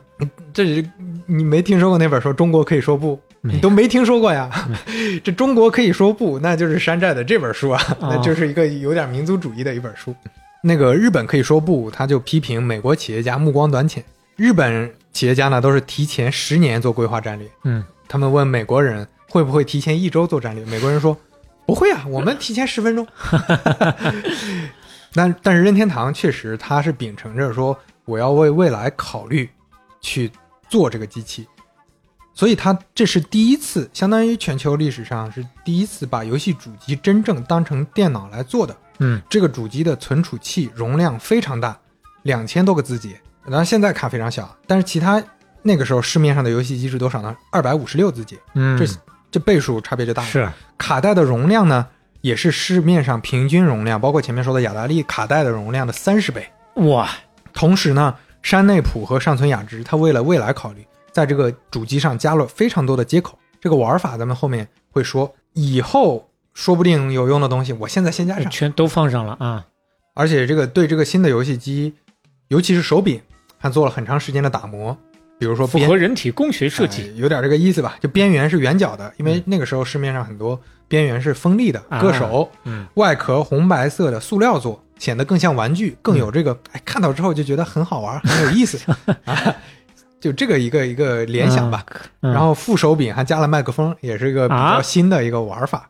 这一边打还一边开黑连麦啊，就这里面你可以增加一些新玩法嘛，嗯就你可以输入一些声音嘛，嗯对吧？再加上前面咱们说的上村雅之，真的是通过各种办法狂压成本啊，就真的是把成本压到非常低。嗯在一九八三年，这个比 Game Watch 更大的一个里程碑出现了。山内普在一个经销商大会上首先宣布的，我们要发布一个家庭电脑当时 Family 嗯 computer。嗯 Family Computer 不就是 FC 吗？它还简称 Famicom。哦 Famicom 就是 FC 啊 FC 是这么来的，，FC 就是 Family Computer，它就是这么来的叫家庭电脑。而且他当时讲的就是我接下来的策略就是按电脑这个策略，嗯硬件的存在就是为了销售软件，嗯软件才是挣钱的产品。这个策略从一九八三年定下来，一直到现在，基本上就成了主机行业、主机游戏行业的圣经，是，大家都是靠软件赚钱。也成为了其他很多行业可以效仿的一条路径。对，FC 呢，当然它不是第一款硬件软件分离的。雅达利在一九七七年推出的这个雅达利二六零零，嗯它就是一个可插拔卡带的，嗯，但是它卖多少钱呢？它卖九万四千八百日元，哇，你没有听错啊，就是那六千块钱人民币啊！按它的规规估价划的话，就十倍了。对啊，对啊，嗯这是十倍的一个价格呀。FC 在一九八三年正式上市，咱们看一下当时的广告啊。ファミリーコンピューター登場カセットを挿入するとカラー52色の鮮やかな画像コンピューターを相手に麻雀五目並べ そしてポパイ。ドンキーコング。2人で楽しめるマリオブラザーズなど10種類。ポーズボタンと切り替えスイッチで簡単にテレビ番組に変わるテレビ共存タイプ。家族揃ってファミリーコンピューター。说这个八三年，那到这程度啊，太牛逼了，就感觉就跟现在其实很多人玩怀旧游戏的时候就这个水平啊。那会儿咱俩都还没生呢，没没说。而且我们开始玩超级玛丽，那基本上是九四九五年，嗯呃十年了，差不多过去了，才引进到大陆嘛，对相当于是这样。然后你，而且你对比当时市面上的那些游戏，那都是啥游戏啊？那是街机上那些，还是前面说的打飞机啊，嗯打打那些小飞机，嗯，然后一些非常简单的呃乒乓球这种游戏。那这时候你能看到这些游戏了啊！而且它这里面这个发音太魔性了，Family Computer。日日本英文嘛，呃，然后首发作是什么呢？这刚才看到的这个其实是后来几年开始陆陆续续有的一些新游戏。最开始首发的做的游戏是街机移植过来的 Junior 啊哈，这个还出了就是大金刚的儿子啊这小金刚相当于是大金刚二。嗯。这个游游戏背景设计又这就又涉及到宫本茂很创意天才的地方了。嗯，这个背景呢是马里奥把这个大猩猩抓住了，嗯。报仇了，啊把女朋友救回来了。这个时候你是大金刚的儿子，你现在要去从邪恶的马里奥手里 救他。哎呦，这剧情非常好玩开始啊，以及说这个首发作还有当时已经拿到版权的大力水手，嗯，这也是街机版的一支，这俩可比在 Game Watch 上那个好玩多了。啊，那简直是天差地别。Game Watch 应该还是黑白的吧？对，而且游戏性它是减弱嘛，咱们前面提到，嗯因为有硬件的限制。FC 呢，两个月就卖了五十万台，嗯，非常喜人啊，这个销量你想想那个两百万的芯片啊，那很快就能解决啊完成了啊，嗯三百万。啊，三百万。但是很快开始有 FC 游戏机死机的一些情况反馈上来了，嗯消费者说这个我玩的时候死机了，而且这种反馈越来越多。这个时候，山内溥就拉核心管理层，大家讨论怎么办，嗯发现是有个硬件的集成电路的 bug，这还是硬件 bug，嗯你这是很难修。召回。横井军平说：“咱们这样能不能有人投诉的时候给他解决掉？” 但是金熙红史说：“啊，前面提到大总管说，嗯他说不行，我感觉这样还是影响消费者的信任。是啊，最后，那山内溥、山内大大老板你定夺吧。拍板，最后，山内溥决定全部召回，全部召回。市面上所有发出去的全部召回。这个你其实要下一个很艰难的决定啊，你要承受几百万美元的损失。用几百万美元画个刷个好感。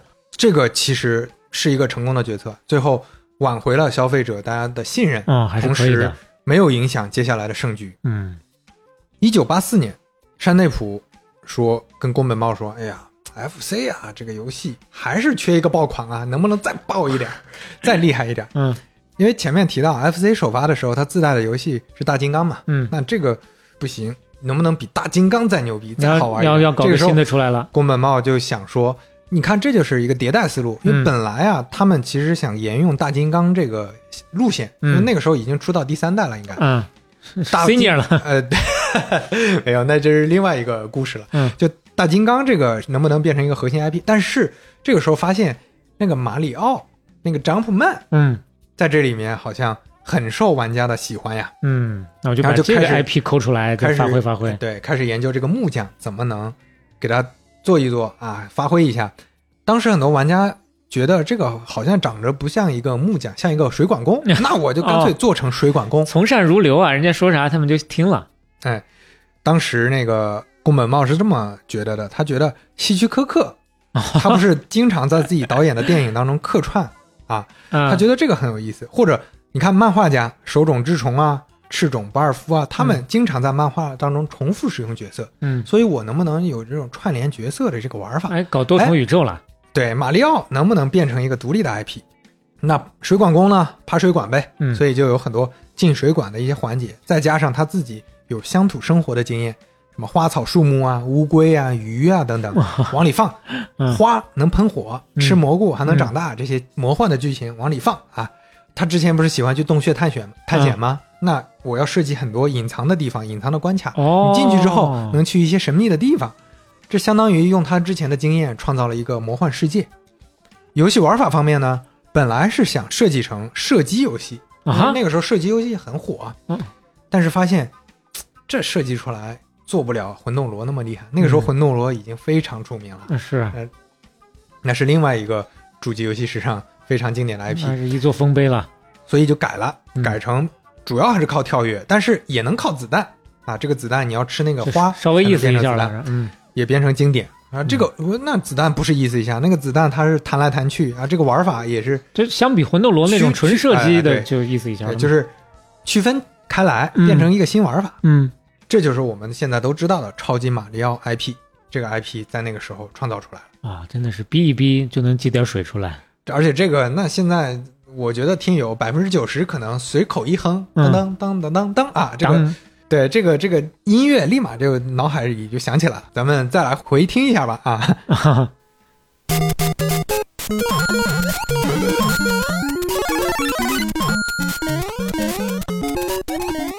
要注意啊，这个游戏的名字是 Super Mario Bros.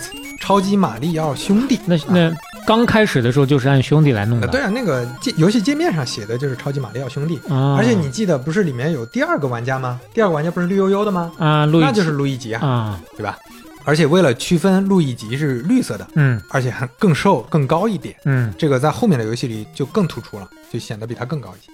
光这个第一代游戏啊，就卖了多少？四千万套，就游戏卖了四千万套。嗯，一九八五年到一九九一年，连续出了八款超级马里奥兄弟的 IP 的游戏，总销量达到了七千万。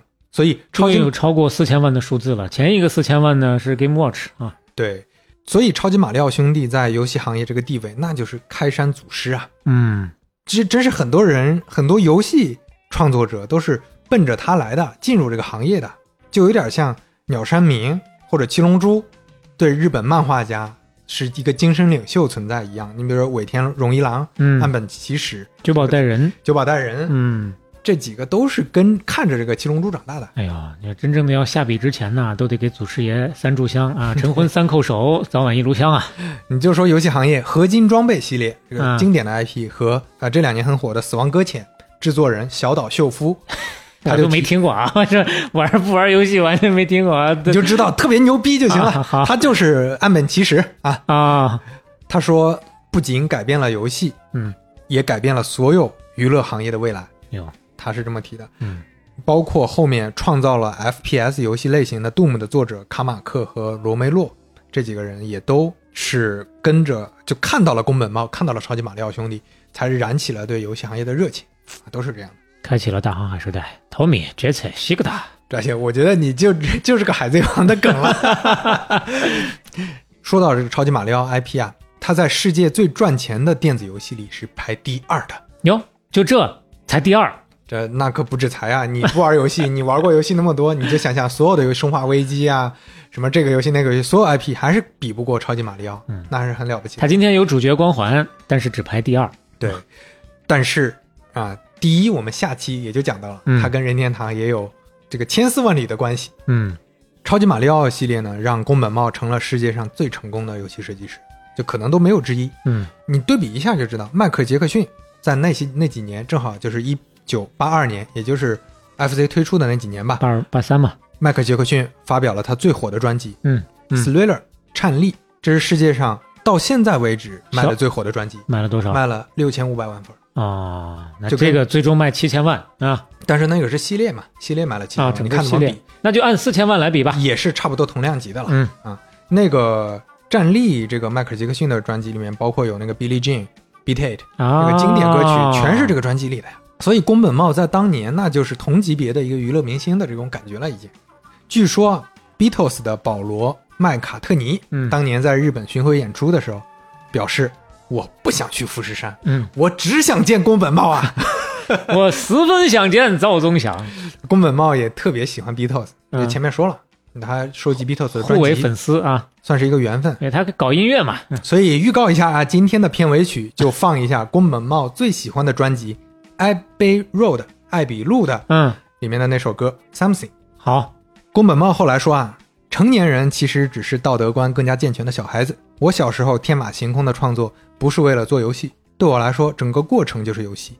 我不是在为孩子制作游戏，而是为了我自己，为了所有童心未泯的成年人。为游戏而生啊，人家就是找对了自己该做的事业啊。时代杂志后来评价宫本茂是电子游戏的斯皮尔伯格，嗯，是现代电子游戏之父，加了个现代啊，电子游戏之父是贝尔，现代电子游戏之父是宫本茂。那感觉反过来说也行。斯皮尔伯格是电影界的宫本茂，哎这可感觉这啊才对。宫本茂在二零一九年被授予日本文化功勋人物啊，嗯这是日本游戏行业唯一一个人。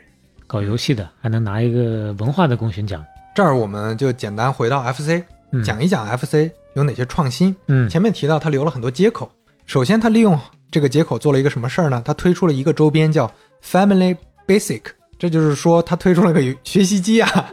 它这个 Family Basic 是一个键盘加一个学习软件的卡带，你可以用这个软件编程，但是容量比较低啊，只有 二 KB，写不了很复杂的东西。嗯但是你已经可以用它编最基本的一些小玩意儿了。啊，就是比如说我们小时候最早九几年的时候上微机课的时候啊，哎，啊，编个闹钟啊，呃，不是闹钟了，编个表啊，对小乌龟让它前头走两步，往后推两步啊，那种的，这种很简单的东西还是可以嗯编的，而且这个基本上就是当时各个厂家在做学习机的一个类似的玩法，嗯包括后来我们知道中国引进这种学习机的玩法也是一样嗯的，就是很多当时日本的小朋友啊，为什么要买这个？是因为也是个噱头，啊？我买我我是个学习机，对我买来我是学习的小时候啊，你们那儿可能没有，我们那儿叫玉兴电脑 VCD，啊，有印象。对吧？它这其实就是个 VCD，完了呢，给你还学习上网加游戏呢。这这 slogan 到现在我都记得。所以你看这个噱头，从 FC 这个正主那儿，嗯自己就做过这个事儿是啊，这是第一个他的一个创意。接下来要说的一个创意，那可就厉害了。嗯，他做了一个什么东西呢？做了一个很重要的一个存储系统的周边，叫 Disk System，咱们后面就简称 DS，嗯，是一九八六年发布的，卖一万五千日元，那卖的也不算特别贵，稍微贵一点。那是不便宜了。它用的不是卡带，用的是磁盘，相当于我扩容一下。嗯你比如说，本来你这个卡带容量不大，我可以用这个系统玩更复杂的游戏，嗯，对？吧？这个磁盘呢，你看这个样子就很像三点五英寸软盘了，它是三英寸的软盘，哦，就跟当时我们用的软盘几乎一样很。像了啊，它主推的就是大型游戏，那存个几兆币了。对那个时候电脑的有软件是可以存储了，但是游戏还不行。我说的存储就存档，你可以存档一些东西。哦，就可以存档了。，对，所以那个时候没有所谓长篇游戏的存在。你你就像刚才说大金刚，你通个关也就半小时完事儿了，哎，也就半小时就完事儿了。不存在 RPG 这个概念呢。DS 主打的就是大型游戏。哇，一九八六年，宫本茂接下又接了新任务了。嗯这个任务就是，你得给我设计一个大型游戏，流程够长，啊那你不长，你体现不出那咱这个技术你得体现出它的优势。存档的价值啊。而且跟过去的 FC 游戏、街机游戏都得完全不一样。哇，所以宫本茂又想，哎，那我设计一个故事情节啊，救公主。嗯，这个公主叫什么呢？塞尔达。这么早就有了呀？哎啊，主人公叫林克，林克救塞尔达打 BOSS，这个 BOSS 叫盖农。这个故事情节，一九八六年，八六年就有了。这是第一次出现非线性叙事游戏。就以前的游戏，哦那不就是你得只按照这个规则去做吗就？这么干。它这个你上下左右很多地方可以嗯自探由度高索，了。自由度非常高。呃，前面提到了宫本茂小时候很喜欢玩迷宫，很喜欢各个房间里穿梭。嗯，这个时候我就给你设计成这样，搞上啊各个房间里自己去选择嗯去哪儿打怪。他以他小时候玩的那个地方的田野、森林、洞窟那些体验做灵感，设计这些地形，探索怎么惊奇，怎么有这种探索的玩法都设计进去。也就是说，塞尔达本身就是开放世界的鼻祖。呃，对，开放世界的一个前身吧，你不能说它是个开放世界，但是它确实是非线性的。啊啊，明白了。这里面呢，首先这个游戏可以起名了，你的嗯主人公你可以自己起名，哎呦，同时存档，前面提到了，嗯你可以读取，可以存储。这个游戏有多庞大呢？有九个大的场景，其中有六百多个小场景都不一样，哇每个场景就是一个电视屏幕的画面嘛。哇，十一种装备，十二种道具，十二种补给品，你可以到处去搜集、配合去打怪使用，还有很多各种各样的谜题。就每张小场景可能都会有谜题，这游戏可以玩三个小时，特别有《金庸群侠传》的那种感觉了。有有这个意思。而且你这个游戏打完之后，是表世界打完了，还有里世界，啊这里边还有一些新的怪物，又还会增加一些新东西，哎，难度会增加，还能再玩几个小时啊。嗯，这个我在小小学的时候还真玩过，哇，那个时候你玩，你真是个游戏玩家，我跟你说。那个时候这个游游戏它翻译过来，为了其实背景故事也不给你解释了，嗯。而且为了迎合中国人那个喜好，哦那会儿不叫改名了，改名叫《东方的传说》，其实就改成一个武侠游戏了。东方的传说，啊。还有说明书，我也是第一次见游戏卡带里带说明书的，当时也看不懂，也玩不懂，因为太复杂了，所以那个时候就错失了第一次尝试塞尔达传说。这后来再玩到塞尔达旷野之息的时候，嗯，就想，哎，似曾相识。，对，第一代那个怎么感觉玩过呢？嗯结果一看，真的是国内翻译成《东方的传说》呀。哦，然后塞尔达也被认为是 RPG 的精神先驱。为什么叫精神先驱？嗯精神先驱它不算是很严谨的 RPG，但是确实已经是 RPG 的一个雏形了。是，后来的 RPG 继承了它这里面的很多玩法。再说回 DS 来，DS 还开创了一个新的模式，这就涉及到说，在一九八四年，日本因为唱片界非常受盗版摧残，嗯所以日本政府修正了著作权法。嗯，最重要的变更就是禁止租赁唱哦片、啊。同时也禁止租赁包括电子游戏在内的各种软件。哦，它是为了保护正版，啊，所以那个时候游戏特别贵啊，游戏特别贵。超级马里奥兄弟，你看它游戏机才卖多少钱啊？呃，前面咱们好像一直没提 FC 的这个价格啊，FC 价格是一万五千日元，它是啊比之前定的九千八百日元还是稍高一点，但是也这个可以了已，经非常碾压那个其他的所有主机了。量级还是控制在那个量级上了。那超级马里奥兄弟啊，这个游戏就卖两千五百日元，后来游戏越来越贵，越来越贵，嗯因为开发成本高，有的游戏已经卖到五千多了，你这游戏机才一千五，啊，那一个游戏五千，三个游戏一个游戏机。那个时候任天堂考虑的是，就首先你盗版已经禁止了嘛，嗯。那任天堂想的是我怎么继续让用户体验好一点，嗯。所以他利用 DS 做了一个模式，因为 DS 的磁盘可擦写呀，所以你这个磁盘你玩完之后，哦我给你换游戏怎么样？那对于消费者来说，我五百日元就能换一个游戏，嗯。那，这个成本可是确实低了。就你那拿过碟儿来，我再给你烧一下，再给你对烧这个进去。但只能在官方的地方烧，他在嗯。便利店开了一些点，嗯。那这样看起来能薄利多销。那这是也是游戏史上第一次这么做，这相当于延续了他前面一直做的策略啊，就是你靠硬件去获取用户，最后嗯靠软件赚钱。这也行，也挺鸡贼的。我给你烧完这个，你以前那个又没了，下回你再想玩以前那个，再烧回来。但是这个便宜嘛，确实便宜。你五百日元和五千日元买个游戏，那是差十倍了。嗯，所以其实是为了讨好消费者，去损失了很多游戏开发商的一些权益。这个后面我们再再展开说啊。嗯你的消费者这儿体验倒是挺好的，但是卖不出去了正版的游戏。接下来还要讲到 DS 还开创了很新的一些模式。首先一个模式就是它能把你在磁盘里玩的，你不是有存档吗？嗯，你可以在官方店上传全球排名。哦，那个时候就有这种有点社交的有点社交属性的了。嗯很多游戏那是排着玩，象征性给一些奖励。但是像在高尔夫日本赛啊这么一个玩高尔夫的游戏当中啊，排行榜前一百名的玩家就获得了精致的软盘作为奖品、哦，啊，就是烧的次数更多了。就这个玩法在之前大家也没见过呀，那就是争相的去锻炼技术啊，去去游戏厅里去传排行榜。嗯这、呃、当然其实也是之前街机有的一个玩法，只不过你现在是全国排了，啊、这个噱头就大了。嗯另外一个就更厉害了，前面不是提到留了接口嘛？那 DS 上也有一个接口，它可以用电话线联网。哦，那个时候啊，你看推出的时候是一九八六年，好早呀。互联网呢，其实那个时候严格意义上没有出现，嗯只在一些科研机构、学术机构里，大家会用电话线互相去通信。嗯 TCP/IP 协议已经有了，就是嗯互联网的底层协议已经有了，嗯但是三 W 协议、超文本协议、浏览器这些东西全都没有。嗯这些都是一九八九年才出现的，后来陆陆续续才开始民用的，所以那个时候特别超前。为什么呢？任天堂在一九八九年的内部文件都写了这么一句话：要成为一套为用户提供全新娱乐方式和全新信息渠道的通信网络。哎呦喂，他是真的想把这个 FC 加上 DS 当成一个家用电脑来用的，而且这个家用电脑是能联网的。嗯山内普在内部还说过，我们将利用普通的电话线建立一个巨型的网络。注意啊，为每个家庭提供与生活息息相关的各种信息、娱乐、金融、健康等等。我们可以网络购物、网上银行、网上订票、阅读新闻、讨论电影等等。那个时候感觉就是天方夜谭了。不是，这这你就要想到说，山内溥这个确实看得很准啊，嗯这就是互联网的未来的这个你站在那个时间点，只不过过于超前，对，过于超前，因为嗯你确实很难把这个普及率做得这么高。但是你提到这儿，不得不感叹，山内武其实做规划是做的挺远的，嗯 这个规划可能得到二十年后才比较靠谱。最后为啥呢？为啥没有铺成呢？确实接入的太少了，买 DS 的太少，只有十三万个家庭接入。那你嗯这十三万个家庭，听起来确实还行，但是构不成这种社区必要性没有那么强。价值没有那么大。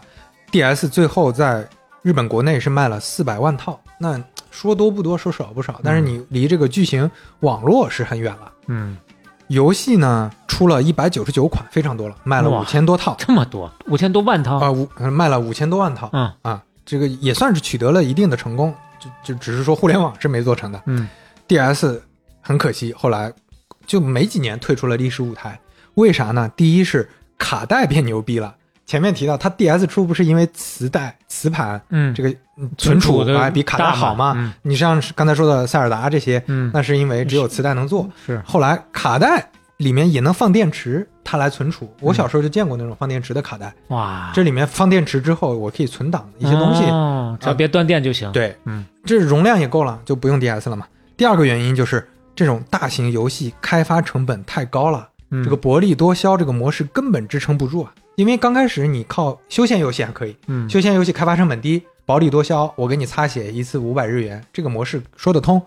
但是后来都是大型游戏了，因为这也是个相辅相成的关系。你存储量大了，可以存档了，这种 RPG 游戏越来越多。后面我们会提到什么《勇者斗恶龙》这种嗯非常经典的 RPG 游戏开始出现，那你就不能用这种模式说擦来擦去了，因为大家玩的时间也久了，嗯也不太需要你这种擦血了。嗯游戏还得靠卖贵来赚钱，所以 DS 这个模式就走不通了。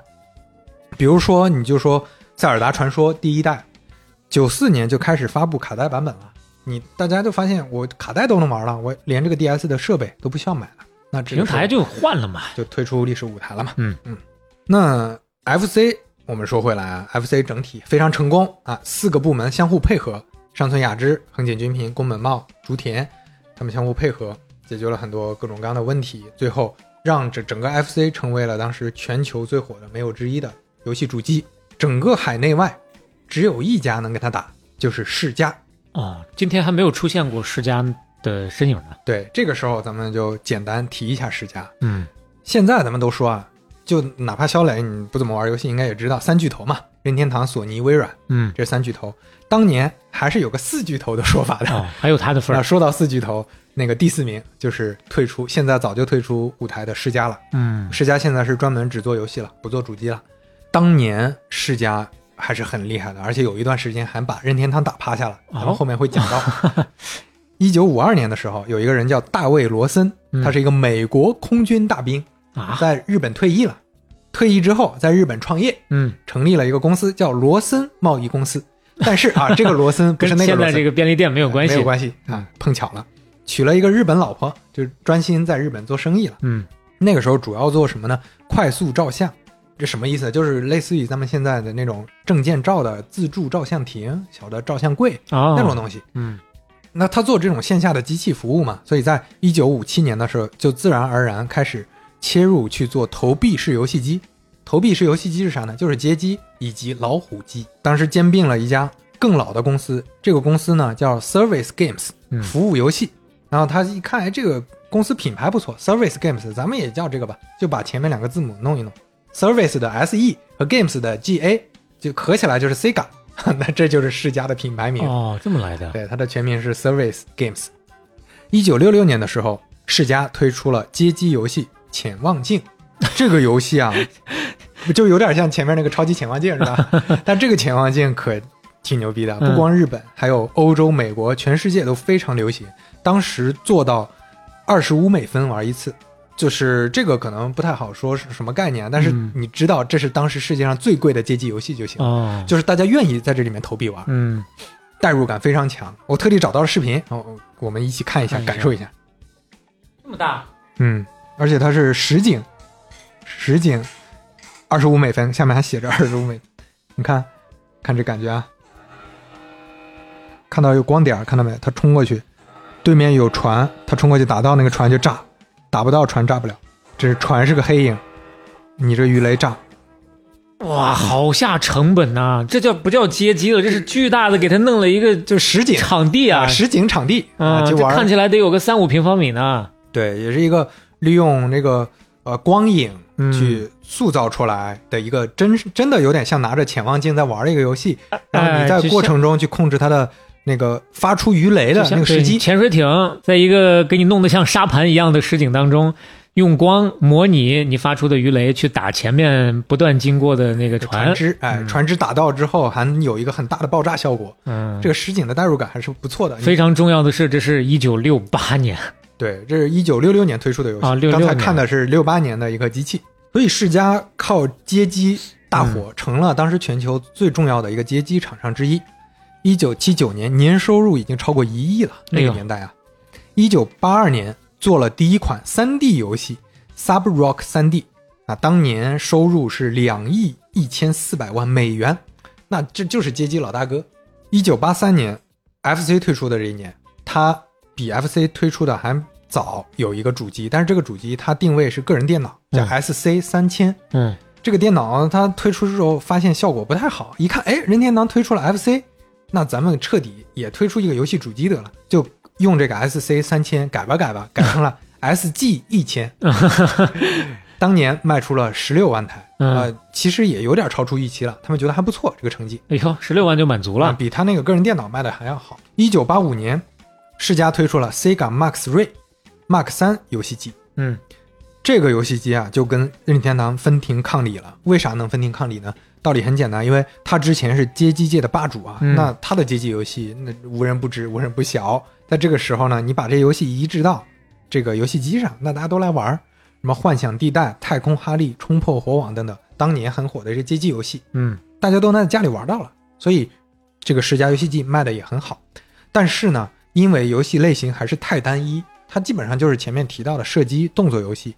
你像前面大家吐槽宫本茂做的那个游戏模式的时候，那些现在现在反而成了任天堂的一个优势。嗯，就任天堂不光有射击动作，还有各种解谜游戏啊，这种休闲游戏啊、RPG 游戏啊、体育运动游戏啊，大量的这种各种类型的游戏，所以最后还是 FC 更胜一筹。具体数据是什么样呢？任天堂在国内卖出了多少台？你猜一下？咱们前面提到了各种数据，感受一下，国内卖出了多少台？日本国内啊，日本国内，两千万你猜的还真准，一共卖出了一千九百三十五万。哦，这个市场份额多少呢？百分之九十五，我的天，那就没有人买别的游戏机了啊！那个十几万都满足了吗？全球卖出了多少台？就在基本上就是主要加上美国市场。哦，那就在你说在美国比在中国火，但也没说比在日本火呀。那我就就乘个二吧，往大了说吧，四千万。在全球卖了六千一百九十一万台，哎呦喂，六千多万台，嗯，市场份额百分之八十。这是一九八零年代啊，你想想，一九八零年代在全世界卖了六千多万台的游戏机，那个时候就真的就是主要的最高级的娱乐方式了。其实，对，然后这个剩下的份额，基本上刚才说的百分之九十五剩下的和百分之八十剩下的，嗯就是世嘉的，基本上嗯还有一些很小的份额，那是雅达利的啊雅达利还占了很小的一点。那这还是正版的主机呢。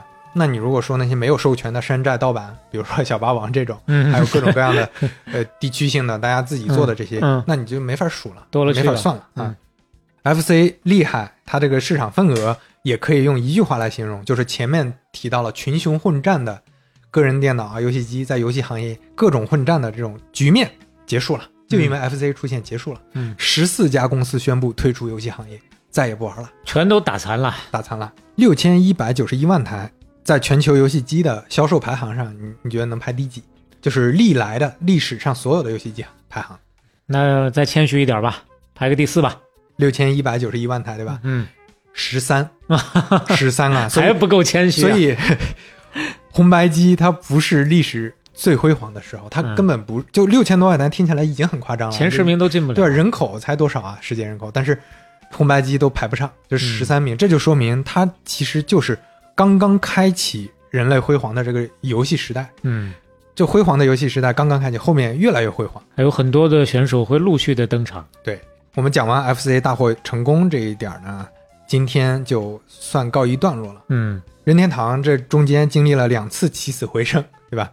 据说这两次马上破产，还被银行一直追着债往来催的这个经历，让山内普定下了一个规矩，这个嗯规矩就是以后再也不借钱，哦而且从这之后，任天堂从来不负债，从来没有贷款。嗯，这就好像前两天雷军先生不是也说嘛，那当年金山最惨的时候啊，以后我就定一个规矩，必须留十八个月的工资，账上这十八个月的工资打死也不能动。哎真的非常像，嗯这个在那个整个商业圈里吧，就大家都是以任天堂做的这个这个事情为一个标本。嗯这个标本就是任天堂从来都留下两个世代的，能撑过两个世代的现金。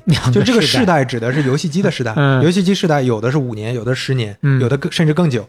它要能撑过两个世代的现金，就这这两个世代，我的游戏机失败不重要，我有钱，还能他撑的可不是十八个月，都是好多年的这个钱，啊他全都攥在手里。这是任天堂做事的一贯的作风，嗯大家经常把它当成一个很特殊的一个样本去去讨论，很有意思。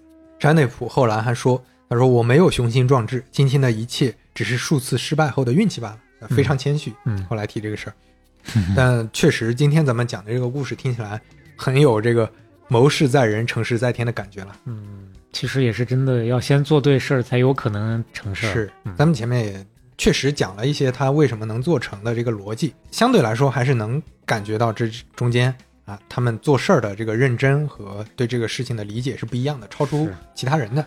本身已经那么多次的走上了某种意义上的巅峰了，而还又能一次又一次的再次滑向深渊。我觉得从两个角度讲，我个人的体会，第一呢，就是他们确实有创新精神，愿意去去拼，去搞新的东西，嗯不是躺在那个功劳簿上，我就这个玩意儿能赚钱，我就一直搞这个就完了。哎对你像前面的主业，它中间还想办法拓展、嗯去调整，调整的过程中还找到自己擅长和有经验的地方。第二呢，还给我的感觉就是不一定准啊，就觉得可能游戏这个行业确实更新换代，节奏也快，他想躺啊，他也躺不住。嗯，是有是有这么一个感觉，但是 FC 躺了多少年呢？躺了十年，嗯十年里面主机就是他是霸主，嗯没有变过。已经是很厉害了，对，这里面。这里面是有这个因为呃硬件啊，因为技术更新换代的过程中，游戏时代也会确实发生变化。那、嗯这个变化当中，你怎么抓住每一次变化当中的机会？哪次你能把危变成机，对吧？嗯把危机变成机会，这就是水平的问题了。FC 呢是确实就是全球历史上第一个特别成功的游戏机啊，都卖了六千多万套了嘛。嗯覆盖面儿非常广，让全球的就不光是小孩儿，大人也都接触到了游戏这件事儿是非常非常有开拓性的。那任天堂它已经成了日本第一的游戏公司了，山内溥决定在八十年代开始就带着 FC 进军北美。他接下来会遇到什么问题和事故呢？且为什么 任天堂会因为后面的事情被称为任地狱呢？哎，哎，这些都是下集咱们再聊的。正是骨牌花札葛留多，不如游戏挣得多。FC 一出齁全场，游戏开发商心慌慌。哎呦喂，哎，咱们且听下回分解。可以可以，最后这个要鼓掌啊，下了功夫了，真是。哎，那行咱们这个就像前面提到的，这是一个长篇故事，嗯所以争取把这个故事给顺好，给讲好。也希望大家多多提建议。嗯，接下来在我讲的这个系列里，还会继续把任天堂讲下去。嗯，好的啊，那大家可以带着满满的期待来转发这期节目啦。如果喜欢半打铁的话，也欢迎在小宇宙、喜马拉雅、苹果 Podcast、Spotify、网易云音乐等平台订阅和收听我们。嗯，半拿铁第十六期杀青，大家下期再见。拜拜。